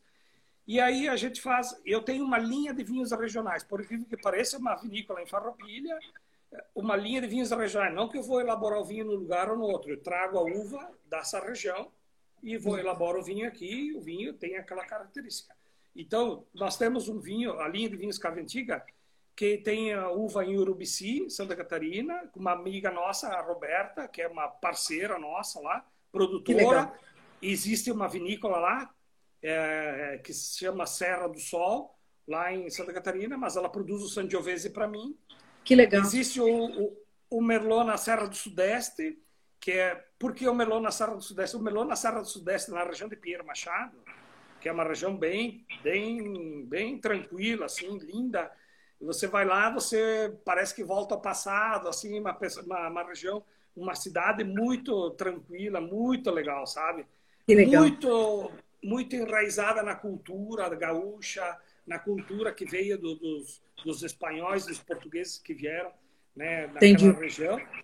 Uh, então o Merlot vem de lá, de um amigo meu lá também, né, o Anir Borsato, depois nós temos também o Marcelin, que é a nossa uva de farroupilha, o Moscato eh, de Cotiporã, o Moscato, que é a uva de farroupilha, e assim vai indo, né? Então, e agora nós vamos lançar um Taná. Ah, que legal. Então, falando um pouquinho, o Taná da região do Livramento, que é de um outro parceiro meu, Simval, que é um produtor de uva nosso lá, que ele produz uva para outras pessoas, mas ele produz uva para nós lá. E ele, então nós tamo, vamos lançar o Taná 2019, então, né? Que legal. Porque o Taná 2020 dele, é, dessa safra, vai ser pensado em colocar no mercado daqui 4, 5 anos. Sim. Função da safra, uma safra Sim. excelente e tal. A safra do ano passado foi uma safra boa, não foi excelente, mas o vinho está espetacular e a gente está preparando ele para ser lançado uh, no início do ano de 2021. Então, Legal. o Taná, que vai ser também uma, uma novidade. E depois nós vamos lançar um novo Iridium, né? Que o o Iridium é o nosso blend, que é das uvas ícones, que são Marcelin, Merlot e Taná, que é um corte inusitado. Deve ser um espetáculo, né? Ah. Então, ainda a gente não fez o corte, mas a gente está trabalhando as uvas, está na madeira. Ou seja, depois a gente vai decidir esses cortes. Aí, os sábados vão ser para isso, quando a gente está calmo, para a gente poder fazer os cortes. Exatamente. Tem um amigo meu o Álvaro Galvão, que um dia teve uma oportunidade. Não sei se você já ouviu falar do Álvaro Galvão. De, da Divino Guia. Ah, Segue sim. ele. Divino Guia é o, o engenheiro que virou sommelier e apreciador de vinho. Tá. Um dia o, o Álvaro Galvão veio, visitou a minha vinícola, Ah, e aí eu- nós fizemos uma visita, nós sentamos e nós começamos a definir os cortes. Eu já tinha mais ou menos pela quantidade e tal, mas o Álvaro Galvão, ele me ajudou, tipo assim, ah, vou... Me ajudou. Ele disse, ah, isso aqui é por aqui e tal e tal. Entendi. Nós chegamos num meio termo, que não foi o dele nem foi o meu, mas no meio termo, que nos ajudou a fazer o blend. Que Então, legal. nós aqui também agora, nessa safra, a gente está nessa. Vamos esperar sim. os vinhos ficarem prontos para depois a gente fazer elaborar os blends que não vai ser cor não os nossos blends não são pensados em cor não são pensados em estrutura e são pensados em harmonia Sim. então é harmonia com a barrica com a madeira com o tanino com a cor e tal então essa ideia de novo o novo irídio né que nós Que vamos lançar bacana. tá daqui cinco anos né Que bacana. Nossa, vai ser um espetáculo. Nós vamos fazer uma live para o lançamento dele, hein? Tá marcado, cinco anos. a Natália já está marcando aí É, vai mandar ela pôr na agenda, foi a primeira a pedir. ô, ô, ô, Johnny, é, antes de eu passar para as tais perguntas, como é que tá aí o enoturismo? As pessoas já estão. eu sei que vocês têm esse lado de enoturismo também, para visitação, para o público. Como é que tá isso agora aí? As pessoas já estão podendo visitar vocês? Ou não houve nenhum com prejuízo? muito nesse- cuidado, com muito cuidado, as pessoas já estão retornando, né? Então nós estamos tendo todo o cuidado. A gente procura atender às legislações, os decretos do, do município, do estado, né? Ah, mas a gente está começando a receber, sim, as pessoas com a redução do número de grupos, né? Ah, a gente não faz, sim, a gente não faz eh, eventos ainda, mas nós Sim. vamos ah, eh, iniciar daqui a pouco. Mas a Natália pode falar um pouquinho mais sobre isso. É, a gente Fala, tá Nath. sempre trabalhando com. Na verdade, os nossos cuidados, eles vão sempre além do, do mínimo, assim. A gente está sempre cuidando com é, a questão do uso da máscara, a questão do álcool gel, a questão da higienização das mesas, das cadeiras, da maquininha de cartão. Sim, Então a gente sempre está fazendo ah, visitas com agendamento. E, e a gente, nesse meio tempo, né, durante essa pandemia, a gente teve muito tempo para a gente começar a repensar ati- ah, atividades. Então foi bem bacana, assim, porque a gente começou a, a estudar e, e ver ah, experiências de fora, né? Que também o pai traz muito. sim. Uh, por exemplo, degustações, é, harmonizações. A gente lançou, em meio à pandemia, lançamos uma harmonização de chocolates, lançamos uma tábua de frios harmonizada. Que legal. Também essa alteração, a gente fazia aquele buffet, aquela coisa do colonial. Então a gente deu uma seguradinha naquele colonial que todo mundo vai lá e se serve, né? Sim, tá fazendo uma coisa mais personalizada, em que cada um ou cada casal tem o seu tem o seu a sua comida e ninguém fica tocando na comida de ninguém. sim, sim. Então, É. É, porque estamos cuidando bastante. É, nós, a gente está nesse. Por enquanto, a gente vai ter que se adaptar a esse tipo de coisa, mais cuidado. É, Eu tenho visto os que ainda têm self-service estão se preocupando em pedir para as pessoas colocarem luva para colocar a mão. Não, não, não. Aliás, né, gente? Esse negócio de máscara, por exemplo, para self-service, isso, isso podia ser adotado para sempre, né? Pra esse negócio de- das pessoas falando em cima da comida do outro, né? Vamos combinar que é anti-higiênico pra caramba, né? Isso É foi uma, um grande, né? É um negócio bacana, uma coisa, um avanço. Mas então, quer dizer, ligando para vocês, marcando, pode visitar. E para comprar os seus vinhos, como é que, como é que as pessoas, no geral, fazem para adquirir os seus vinhos? Manda uma mensagem no direct e a gente avalia a situação. Por exemplo, assim, é, eu tô lá em São Paulo. A gente tem parceiros em São Paulo Tá. que tem, ah, que podem te entregar no mesmo dia. Entendi. A gente tem parceiras em Manaus que podem te entregar no mesmo dia. Claro, ah, você quer diretamente da vinícola? ah, podemos enviar também. Às vezes demora dois, ou três, ou Sim. cinco dias. Mas dependendo do lugar, assim, a gente tem parceiros. ah, a gente tem várias parcerias muito bacanas, sim. Sim, sim. Estamos trabalhando com pessoas bem interessantes. Em Brasília também, a Brasília. Amanda falou, tem a Tabela Cave Brasil também, que, que, que vende os nossos vinhos. No Rio de Janeiro também tem a Nativinho. Então, em cada cantinho do Brasil, a gente tem um parceiro. E Boa. se a gente não tiver ainda, a gente manda também espaço. Boa, boa, boa. Isso aí. Então é isso aí. Então é entrar em contato e tal. Vocês estão, vocês estão de parabéns. Eu ainda não, não conhecia, né, os vinhos. Estou muito encantada. E, depois, e, e é, o que, é o que o Johnny falou, né? Ô, Johnny, e quando a gente conversa, quando a gente sabe da história, por trás do rótulo, né? Quando a gente vê a família assim, aí fica difícil não gostar do vinho, né? É verdade. Não é? é? A história é muito maior do que simplesmente o que você coloca aqui, né? Isso.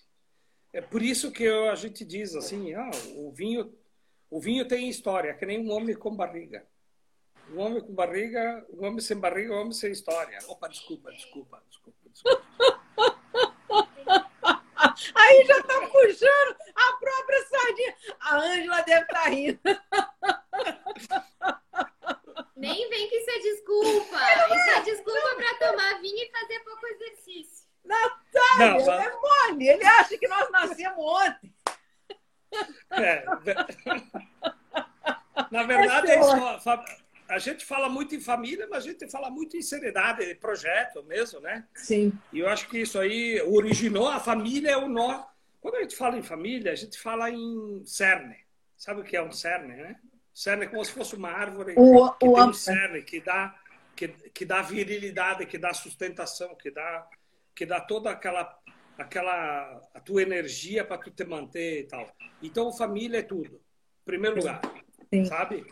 É, e por isso que a família ela faz parte de todo esse projeto, porque ela, apesar de, de só societariamente não fazer, mas ela é o cerne da é o cerne de uma pessoa.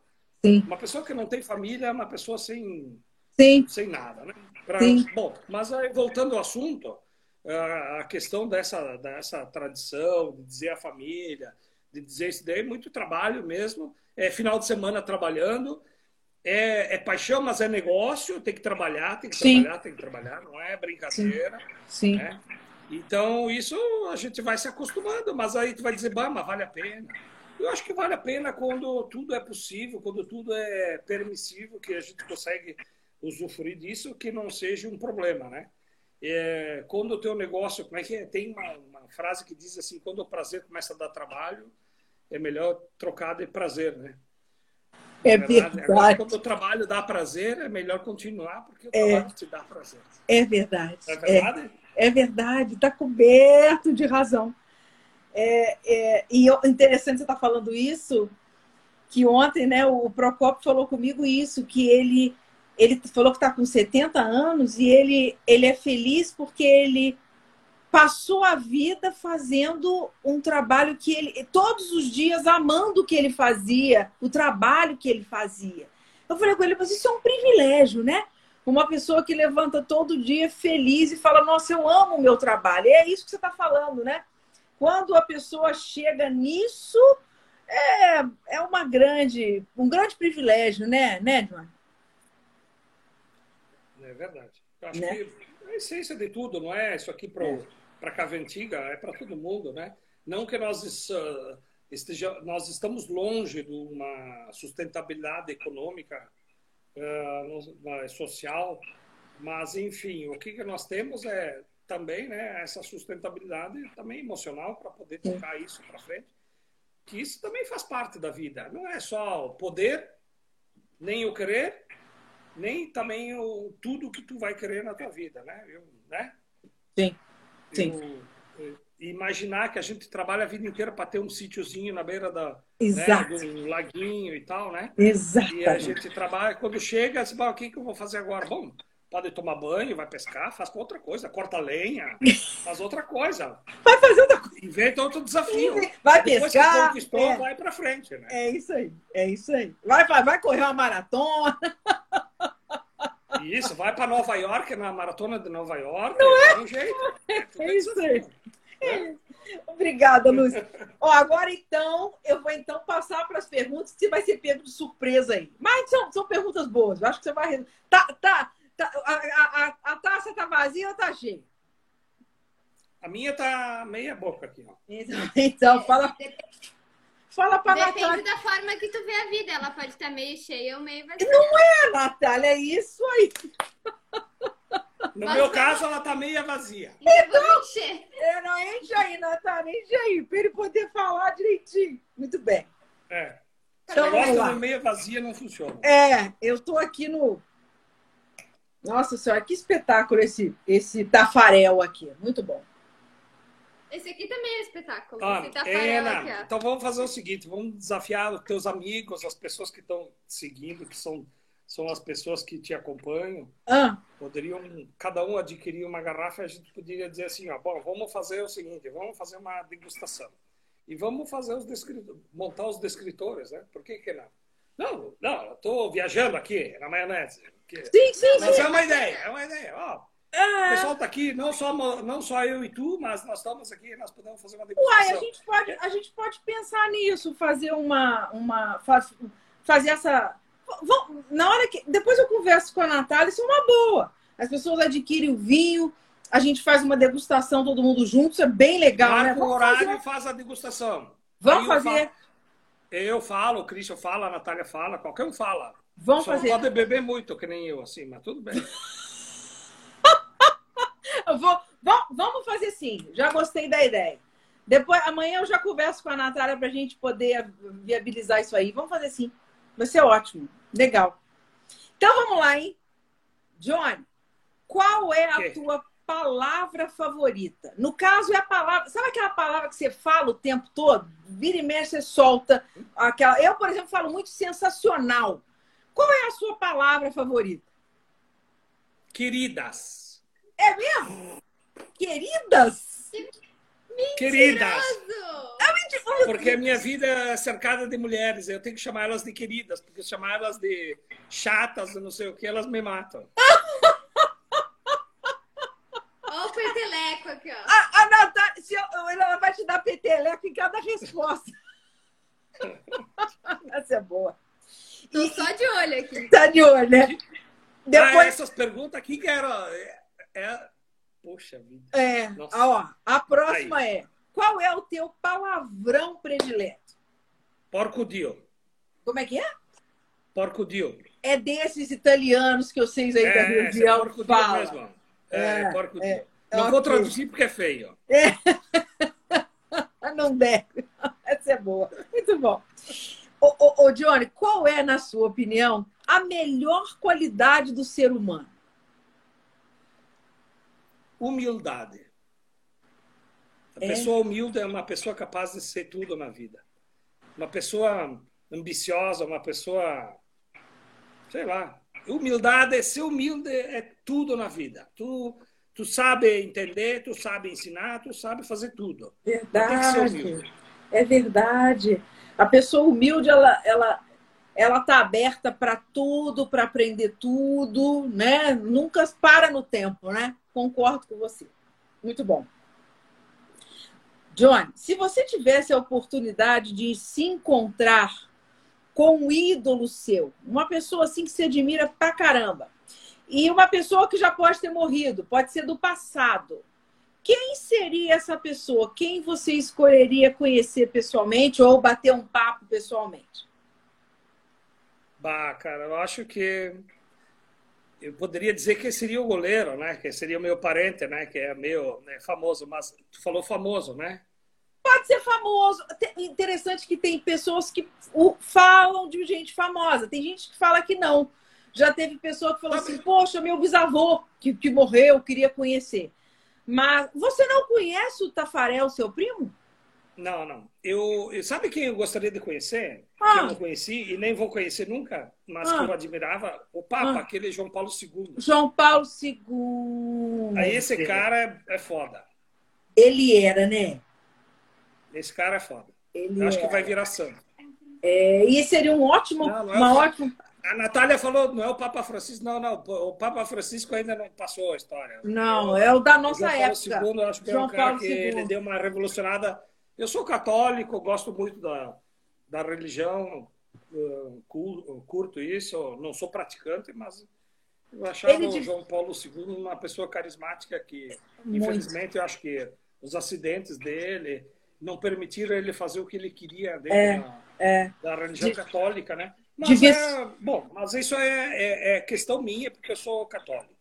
Devia ser muito mesmo inteligente, um cara muito culto, uma pessoa maravilhosa de conversar com ele. Admirava com... ele por isso. É, concordo, concordo. Boa, boa, boa lembrança.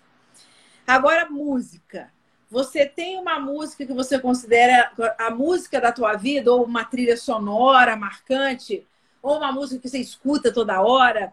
Qual é? Qual seria essa música? O que mais me veio na frente é Boate Azul. Qual? Boate Azul. Que música é? Daí, da região? É de cantor regional, não? Pega aí a Boate Azul aí, filho. É sertanejo, é sertanejo. É sertanejo. É sacanagem, tô, tô brincando. Sacanagem. Afe Maria. Não, mas procura aí, Boate Azul, tu vai ver. Eu, eu vou procurar. Não, eu vou ser bem sincera. Eu vou, vou ser bem sincero contigo. Eu, eu, eu não tive na infância assim, eu não, eu não tive oportunidade assim, ah, eu tenho uma música que eu posso desfrutar, não sei o quê, né?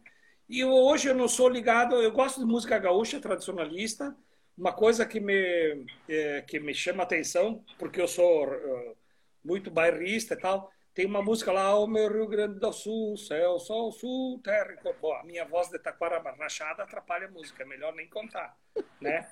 Mas essa eu gosto. Mas Legal. essa da Boate Azul é da época da, da, da, tipo assim, da, da época que todo mundo conta ali, é sacanagem, né? sacanagem. Então, assim, ó, eu nunca fui muito ligado em música, eu gosto de música. Hã? Sempre foi outras coisas, né? Mas a música eu gosto, mas eu não sou ligado, assim. Sim, de ficar ouvindo música o dia inteiro, entende? entende? Não, eu escuto música, mas eu não sou ligado numa música que me chama atenção. Sim, naquela que você pode falar, ah, essa do coração. Você gosta de música no geral, né? Bom, quando é. eu falo da minha mulher, eu, eu canto com aquela do Roberto Carlos, aquela que ele fez para a mulher dele lá, que nem me lembro o nome. Qual que é? É aquela do. Puta, né? como é que é o nome? Uma grande meu amor por você? Não, não. Como é grande do Roberto meu amor? Carlos é. lá, que as mulheres que são apaixonadas, que ouvem, elas choram também. Então, ah, que Maria. Roberto, ah, a gente pode. Tem uma lá, tem uma lá que ela, ele falou, ele, ele Tu vê como eu sei de música? não sei então, nome, né? é a obra do Roberto Carlos. Pronto, tá bom. Isso, pronto. Isso, tá Mas, bom. assim, ó, ele é muito eclético, ele não tem um gênero definido. Entendi. Quando eu coloco assim, bota um Rolling Stones na TV, assim, pra tocar, ele fala assim, gosto muito. Eu bota um Alceu Valença, adoro. Bota ó, um Zé Ramalho, a... gosto muito. Ô, na, na, ó, sua mãe tá falando que é quando a gente ama alguém. É, é o nome da música, não é? Do Roberto? Ah, é isso aí mesmo. Ó. É, a Ângela, a Ângela já te salvou aí. É isso aí, é isso aí. Mas essa aí mesmo. Essa? Que música é essa? Boa, boa, boa. Como é que é essa ah. música? Então. Um dia tu vai ouvir. Aí, Eba, bem legal. Ela precisa de mais idade. Ô, Guilherme, manda uma música pra ela. Quando a gente ama alguém. Tá bom. É essa aí mesmo. É essa aí. E com relação. é o meu pretendente. Excelente, excelente. Com relação a, a filme, eu quero saber um filme que marcou você quando você era novinho, criança, adolescente. Tem um filme que te marcou assim, naquela fase lá ah, atrás? Isso sim. Isso sim. Isso me marcou. Porque lá em Cotiporã, na minha hum. terra, na grande metrópole de Cotiporã de 4.500 habitantes, de 4 mil. Em, 1900, em 1950, nós éramos uma das cidades mais importantes aqui da região. Nós tínhamos um frigorífico que se chamava Frigorífico Sul-Americano. Era um ah. frigorífico que matava porco. Ah. E, e, e, matava porco, e, e todas as pessoas, as, o, o, o, meu pai, e pai do meu pai, primo do meu pai, parêntese, e todos esses dessa geração, ah. eles transportavam animais de uma propriedade a outra, demorava às vezes três, quatro, cinco dias. Uh, de um lugar ou outro e, e transportavam esses porcos lá para Cotiporã, que existia esse frigorífico sul-americano que faliu por um investimento num banco chamado Banco Pelotense, Ah. lá de Pelotas, que era um banco tipo Banco do Brasil. Tá. E lá em Cotiporã, nesse caso, tinha era bem desenvolvida e tinha até um salão paroquial que a gente chama, né, que é o salão da igreja, que era um castelinho que se chamava Monte Veneto. Tá. O castelinho Monte Veneto era do o, o- antes de Cotiporã se chamava Monte Veneto. E aí esse esse castelinho tinha então foram construído um cinema lá. Ah, Se você tem uma ideia que em 1950 em Cotiporã tinha um cinema para mais de 300 pessoas, então, isso era uma modernidade. lá. É, e aí um fio e só que esse cinema era muita co... eram coisas assim que vinham aquela sabe aqueles filmes que passavam assim, que tinha um negócio lá em cima, o cara passava o fio. Cinema Paradiso, né? É. É isso, exatamente. E um filme que passou lá, que eu era muito jovem, que fui na escola, na época que tinha escola lá em Cotiporã, inclusive a minha irmã mais velha era professora, diretora na época, eh, se, chama, se chamava e se chama Meu Pé de Laranja Lima. Meu pé. É um. Meu Pé de Laranja Meu Lima. pé de laranja lima. É, Sim. é, ele conversava com um pé de laranja lima, uma criança, Sim. em cima do pé, e ela, esse pé de laranja lima, conversava, e aí falava das, dos seus problemas, das suas angústias. E era um, era um filme bem direcionado para isso, assim, para aquela criança, para aquele pé de laranja lima, Sim. e a criança falando sobre as suas inquietudes e inquietudes. Aquilo me marcou muito, porque era lá em Cotiporã, naquele cinema que hoje está destruído, não existe mais aquele cinema, né? Sim. Infelizmente, cinemas do mundo inteiro e quase aqui no Brasil não existe mais, né? Poucos, né? É. Mas que na época existia. Então, na época nós tínhamos Banco do Brasil, na época, e, e tínhamos o cinema e nós assistimos outros filmes, mas o que me marcou é esse. de Laranja Lima. É, que bacana, gente. Isso é maravilhoso, né? É bacana essas histórias. Nossa Senhora. Meu pé, meu pé de laranja lima, que, que é um livro também, né? Que é livro, né? E então você está falando da versão do filme. Que bacana, muito legal. E falando em livro, e livro? Você deve. Você, você me parece uma pessoa que gosta muito de ler. Você tem um livro favorito? Você tem um livro de cabeceira? Não. Não leio livros. Não lê, verdade. Muito pouco, quase nada. Nem dentro Eu- da, da, da área, da, da sua área, assim. Não.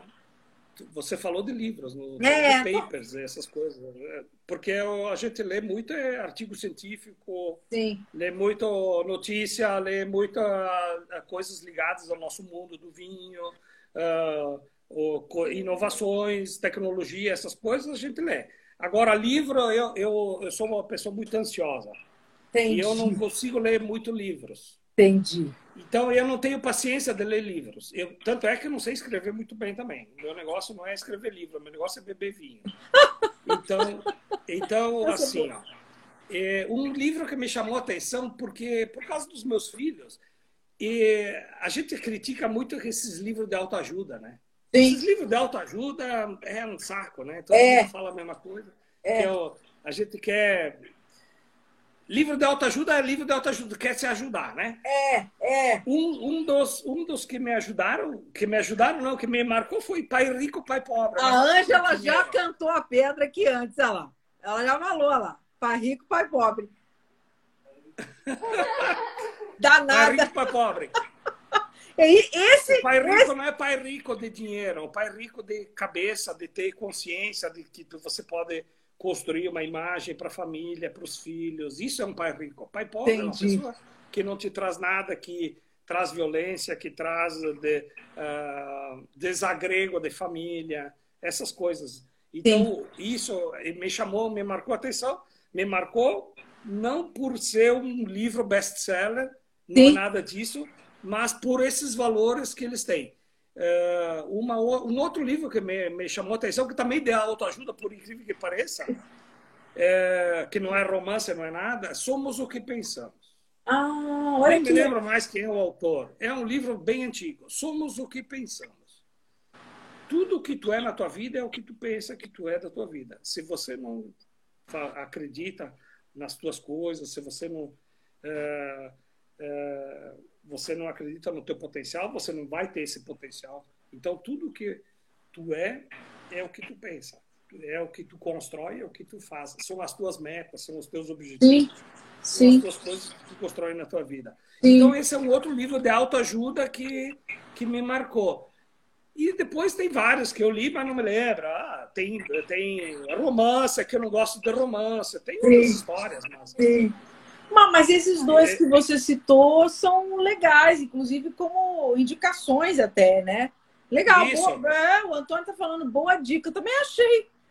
Tanto Pai Rico, Pai Pobre, quanto esse. Com você é o que você pensa. E isso é uma grande verdade, né? Ah, a Natália está falando que você gosta de Harley Potter ou é o Harry Potter? Harry, Harry, Harry. É o Harry, Harry Potter. Potter. o meu, apesar do meu pai não gostar muito de fantasia, os filhos dele são uh, ratinhos dele. De, de, de biblioteca. É, isso, isso. é, antigamente era biblioteca, né, né, né, Johnny? Agora eles não vão à biblioteca. Eu é. tenho a coleção toda do Harry Potter, eu adoro. Ah, eu também sou Eu também. Adoro, adoro. Eu já conheço a, o... Game of Thrones. Então, é. Game of Thrones, adoro. É. Pocahontas tem livro? Pocahontas, não acho. Bem, essas, essas histórias sempre saem de algum livro, né? Deve, é. deve ter. É, deve ter. Olha, não sei se tem livro, mas a todos os filminhos eu assisti umas 500 vezes. Então, com, com, essas meni, com essa meninada aí. É, é, Pocahontas, Rei Leão. Rei Leão! É isso mesmo, tudo isso, maravilhosos todos. Muito bem. Agora, falando agora de barulho, de som. Eu quero saber, Johnny, qual é um barulho ou, um som que te irrita, que te tira do sério? Pai. Não, não. Tô brincando, é o pai, quando eu chamo ele de pai. Pai! Aí ele não gosta. É. Não, Meu não. Deus do céu. Barulho que me irrita, não sei.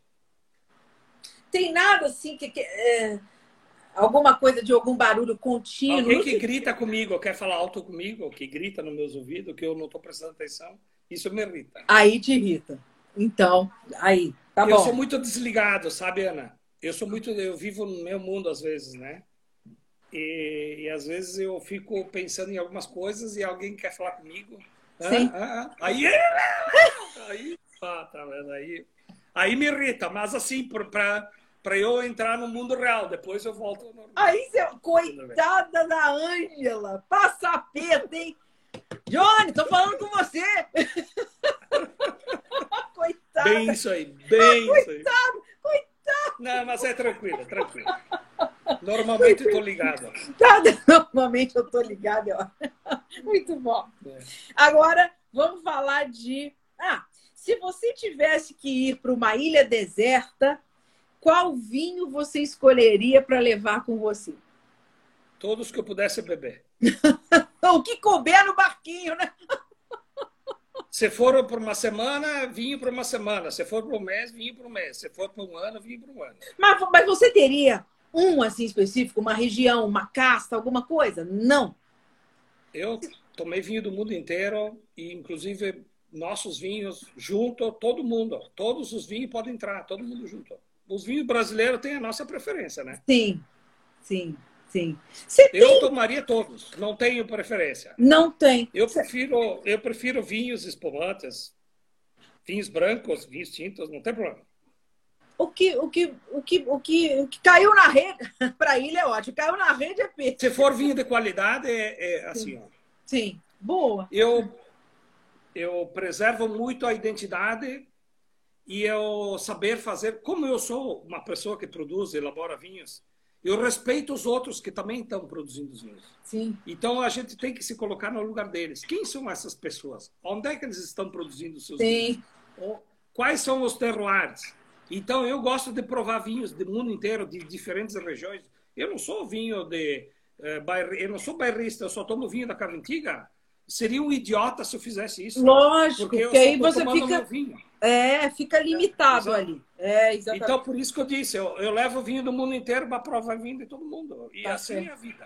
A Tá gente certo. tem que experimentar um pouquinho de tudo e Com experimentar certeza. no bom sentido para que a gente tenha essa mente aberta para que a gente consiga crescer sempre e, e se manter no mercado, essas coisas. Agora, se eu fosse numa ilha deserta, com a minha esposa, Sim. não sei o quê, se for uma semana, é vinho para uma semana. Pode ser de qualquer vinícola, desde que seja vinho bom. Se Então- for vinho para um mês, é vinho um mês. Desde que seja de boa qualidade. Seja de boa qualidade. Tá certo. Não tenho preferências. Não tenho preferências. Vou- Se tu me disser assim que eu quero um Romanée Conti, eu tenho um Romanée Conti dentro da minha cantina, que se chama Iridium. Cadê o seu? Cada vinícola tem o seu. Cada um então, tem o seu se Romanée você vai Conti. perguntar isso pro, pro Ricardo ali, pro, pro pessoal da, da, da né, pro FOPA, qual é o vinho que ele tem? Ele tem o vinho melhor. É o Eu amo esses meninos, o Lucas e o Ricardo. Amo É. esses meninos. Que meninos danados. O Ricardo e o Christian são irmãos, né? São irmãos, são irmãos. São irmãos. Que, essa meninada talentosa, né? O São Antônio- gente jovem que São. então, estão entrando no mercado, que a gente dá todo o apoio para eles. Eles merecem isso porque assim a nova geração de- É. dos enólogos no, no mundo, né? É. Não é só no Brasil, é no mundo. É. Como existe no, fora do Brasil, existe aqui também. Nós Verdade. que cultivar eles, cultivar Sim. no bom sentido. Sim. Cultivar de, de dar força para que essas pessoas cresçam como profissionais, como seres humanos, como eh, eh, como negociantes, como comerciantes, como produtores. A vida é assim, a gente não, não leva nada daqui. A gente Sim. tem que sempre carregar junto com a gente esse esse esse legado que a gente transmite e que a gente consiga eh, usufruir junto. Maravilhoso, é isso mesmo. Essa- e essa- esses meninos estão fazendo um trabalho incrível, né? Estão fazendo um trabalho incrível e merecem mesmo toda a consideração. E, e, e é isso. É, é- a vida é ciclo, né? E, O, o Christian, para ter uma ideia, deixa eu só falar, porque o Ricardo é irmão do Christian, né? O Claro. Christian é o nosso sócio lá da vinícola, né? O Christian, ele, para a trajetória dele, ele começou muito jovem, 17 anos ele entrou na Caventina.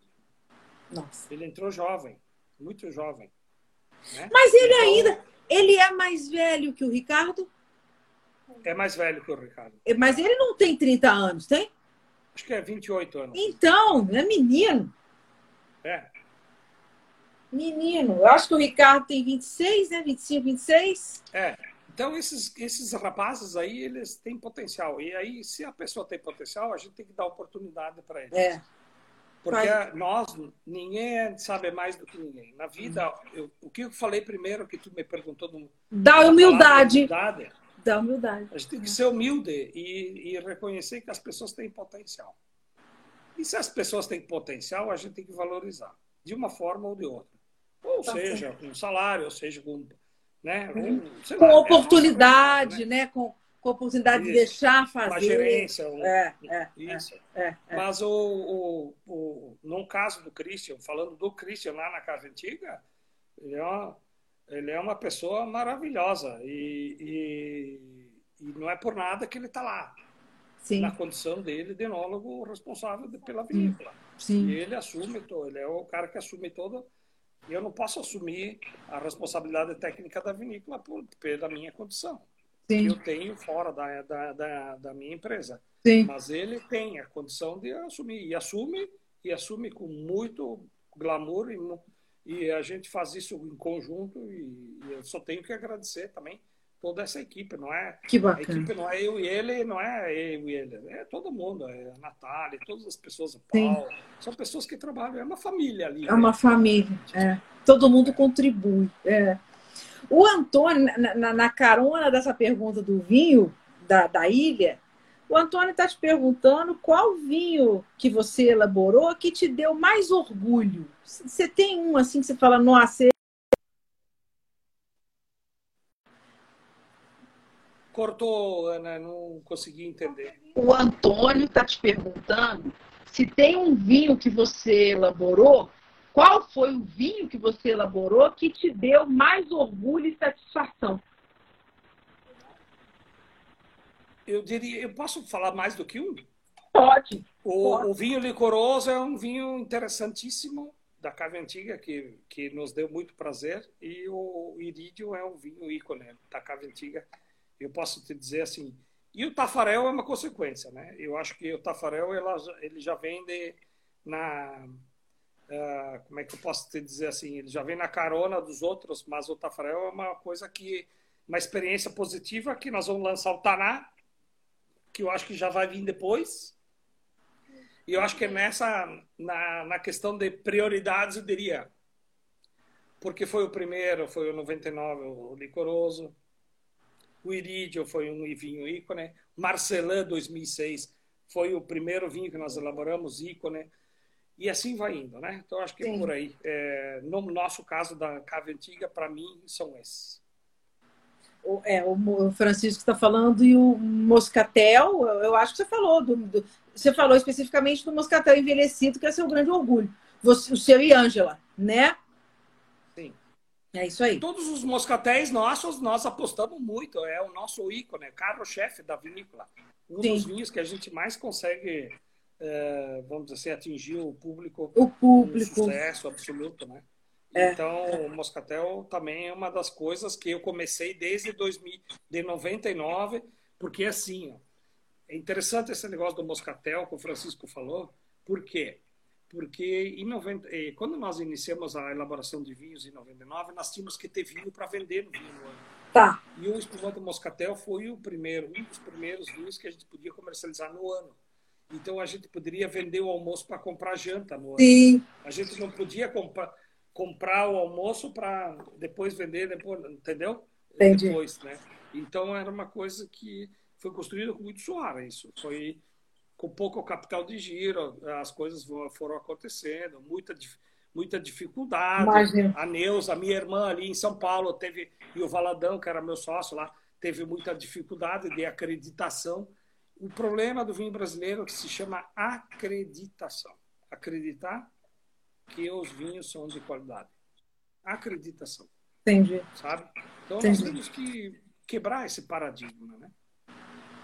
Tá certo, tá certo e, e você e muitos outros. Eu, eu acho que eu acho que o caminho acho que começou, né? Eu acho que se estava ainda mais ou menos, acho que esse ano, se teve alguma coisa positiva, foi para trazer um pouco mais de visibilidade, um pouco mais de, de entendimento que o vinho brasileiro está mais incrível, mais evoluído do que as pessoas imaginam, né, né Johnny?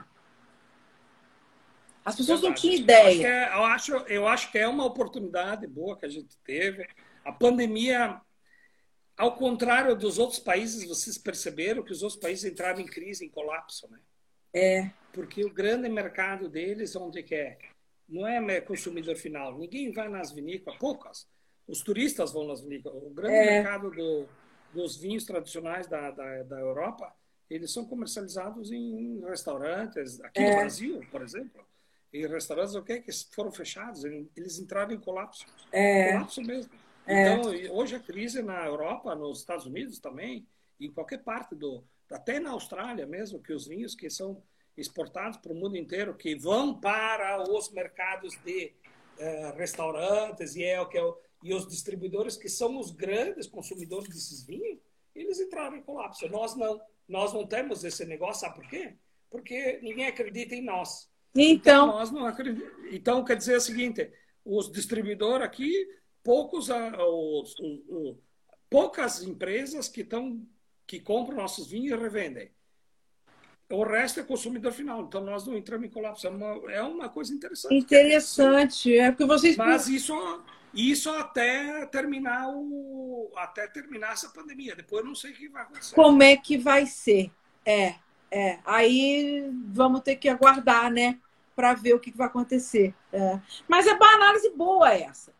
Vocês não estão presos a supermercado, restaurante, grandes distribuidores, né? Vocês já fazem esse trabalho mais próximo do consumidor. Então ajudou, né? Foi, é um aspecto que ajudou mais ainda. Interessante, interessante. Outra Muito pergunta. Bem. Opa, mais? Opa. Tem, tem mais, ó. Qual é, agora eu quero saber de pecado. Qual é o pecado que você não consegue evitar? Você cai, não tem jeito. A Ângela tá ainda aí na live? Ah, a Ângela tá aí, com certeza tá.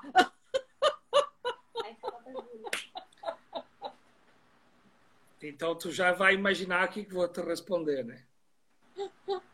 Ó, deixa. Quem sabe, ela já respondeu várias coisas antes de você. Quem sabe ela responde aqui. Ela te ajuda. O maior pecado para mim é a gula e, a, e eu é, gostar muito de vinho. Então. Você bebe todo Ah, dia, Jorge? imaginou que fosse outra coisa, né? Eu então, já pensei em bobar. Você toma todo dia?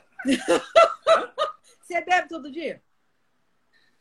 Todo dia, um, cada, não, todo dia não, um dia sim e outro também. E então, a lá, a Anja tá falando, pode falar. Mas, mas vou te falar, eu, eu agora na pandemia. Não, sabe o que que ela, sabe o que que eu, sabe o que que eu, que eu ia falar, uma bobagem que falando nisso, Ah, eu gosto de olhar nas bundas de mulher, mas assim, ó, com todo respeito, né? Essa é ótima! Olha, sensa. Acho que o primeiro eh, verdadeiramente honesto aqui nessa resposta. Porque todo mundo fala, tem, tem, tem resposta politicamente correta, sabe, Johnny?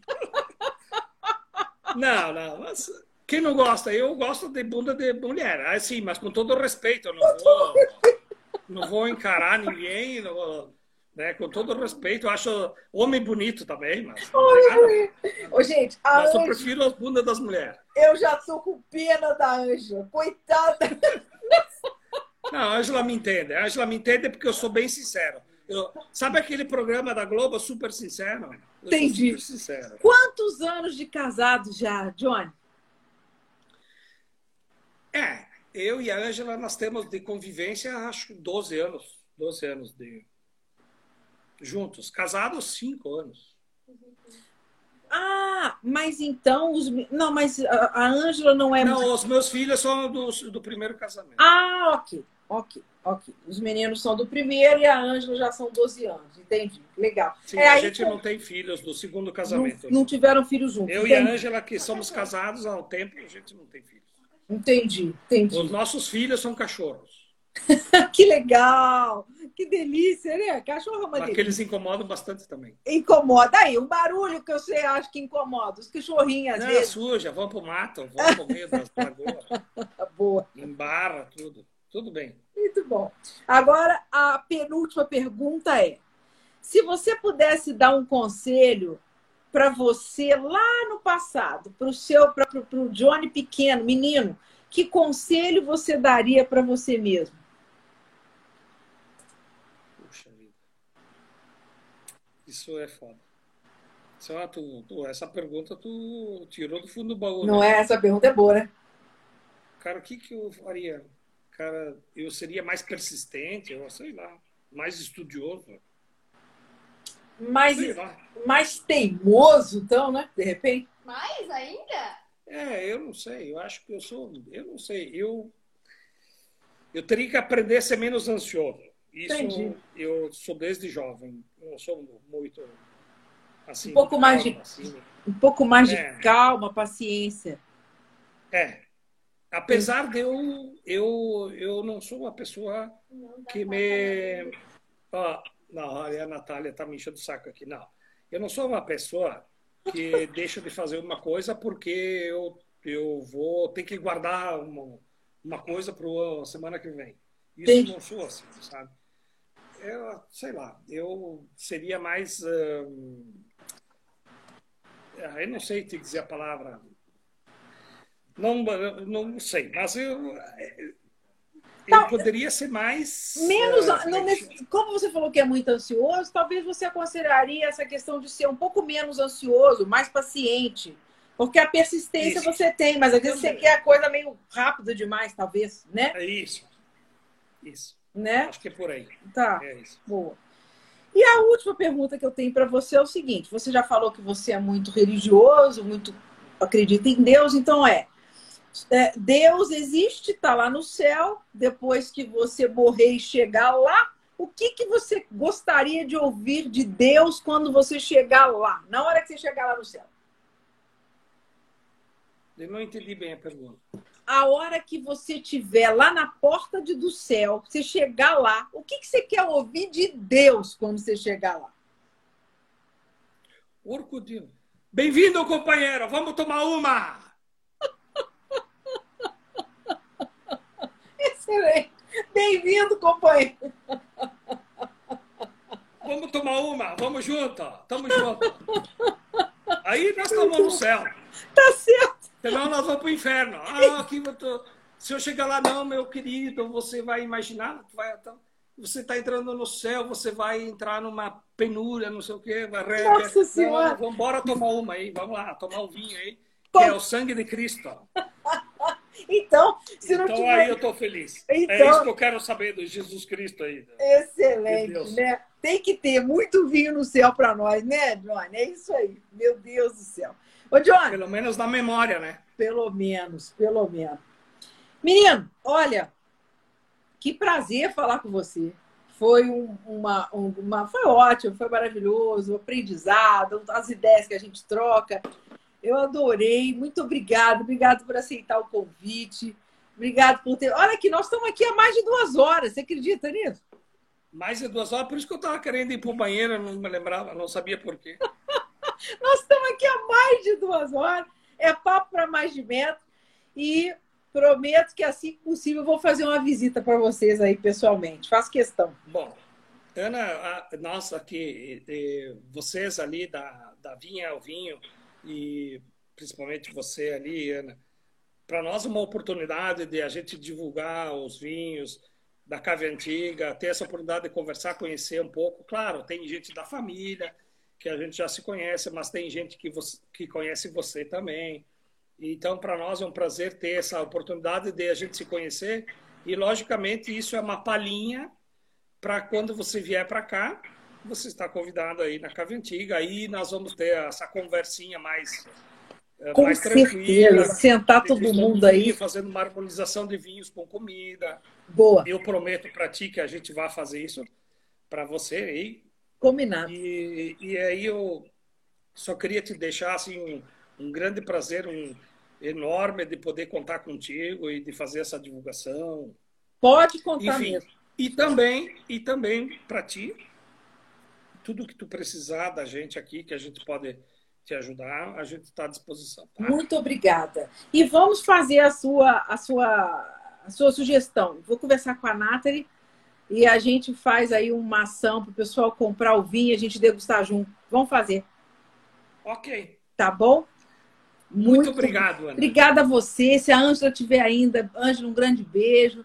Obrigado, beijos para todo mundo aí na sua família, irmãos. Obrigado. Beijo para o Christian, que é da família também. Nathalie, muito obrigada, viu, minha querida? Você está por aí, muito obrigada. Obrigada por ter feito essa ponte aqui com a gente.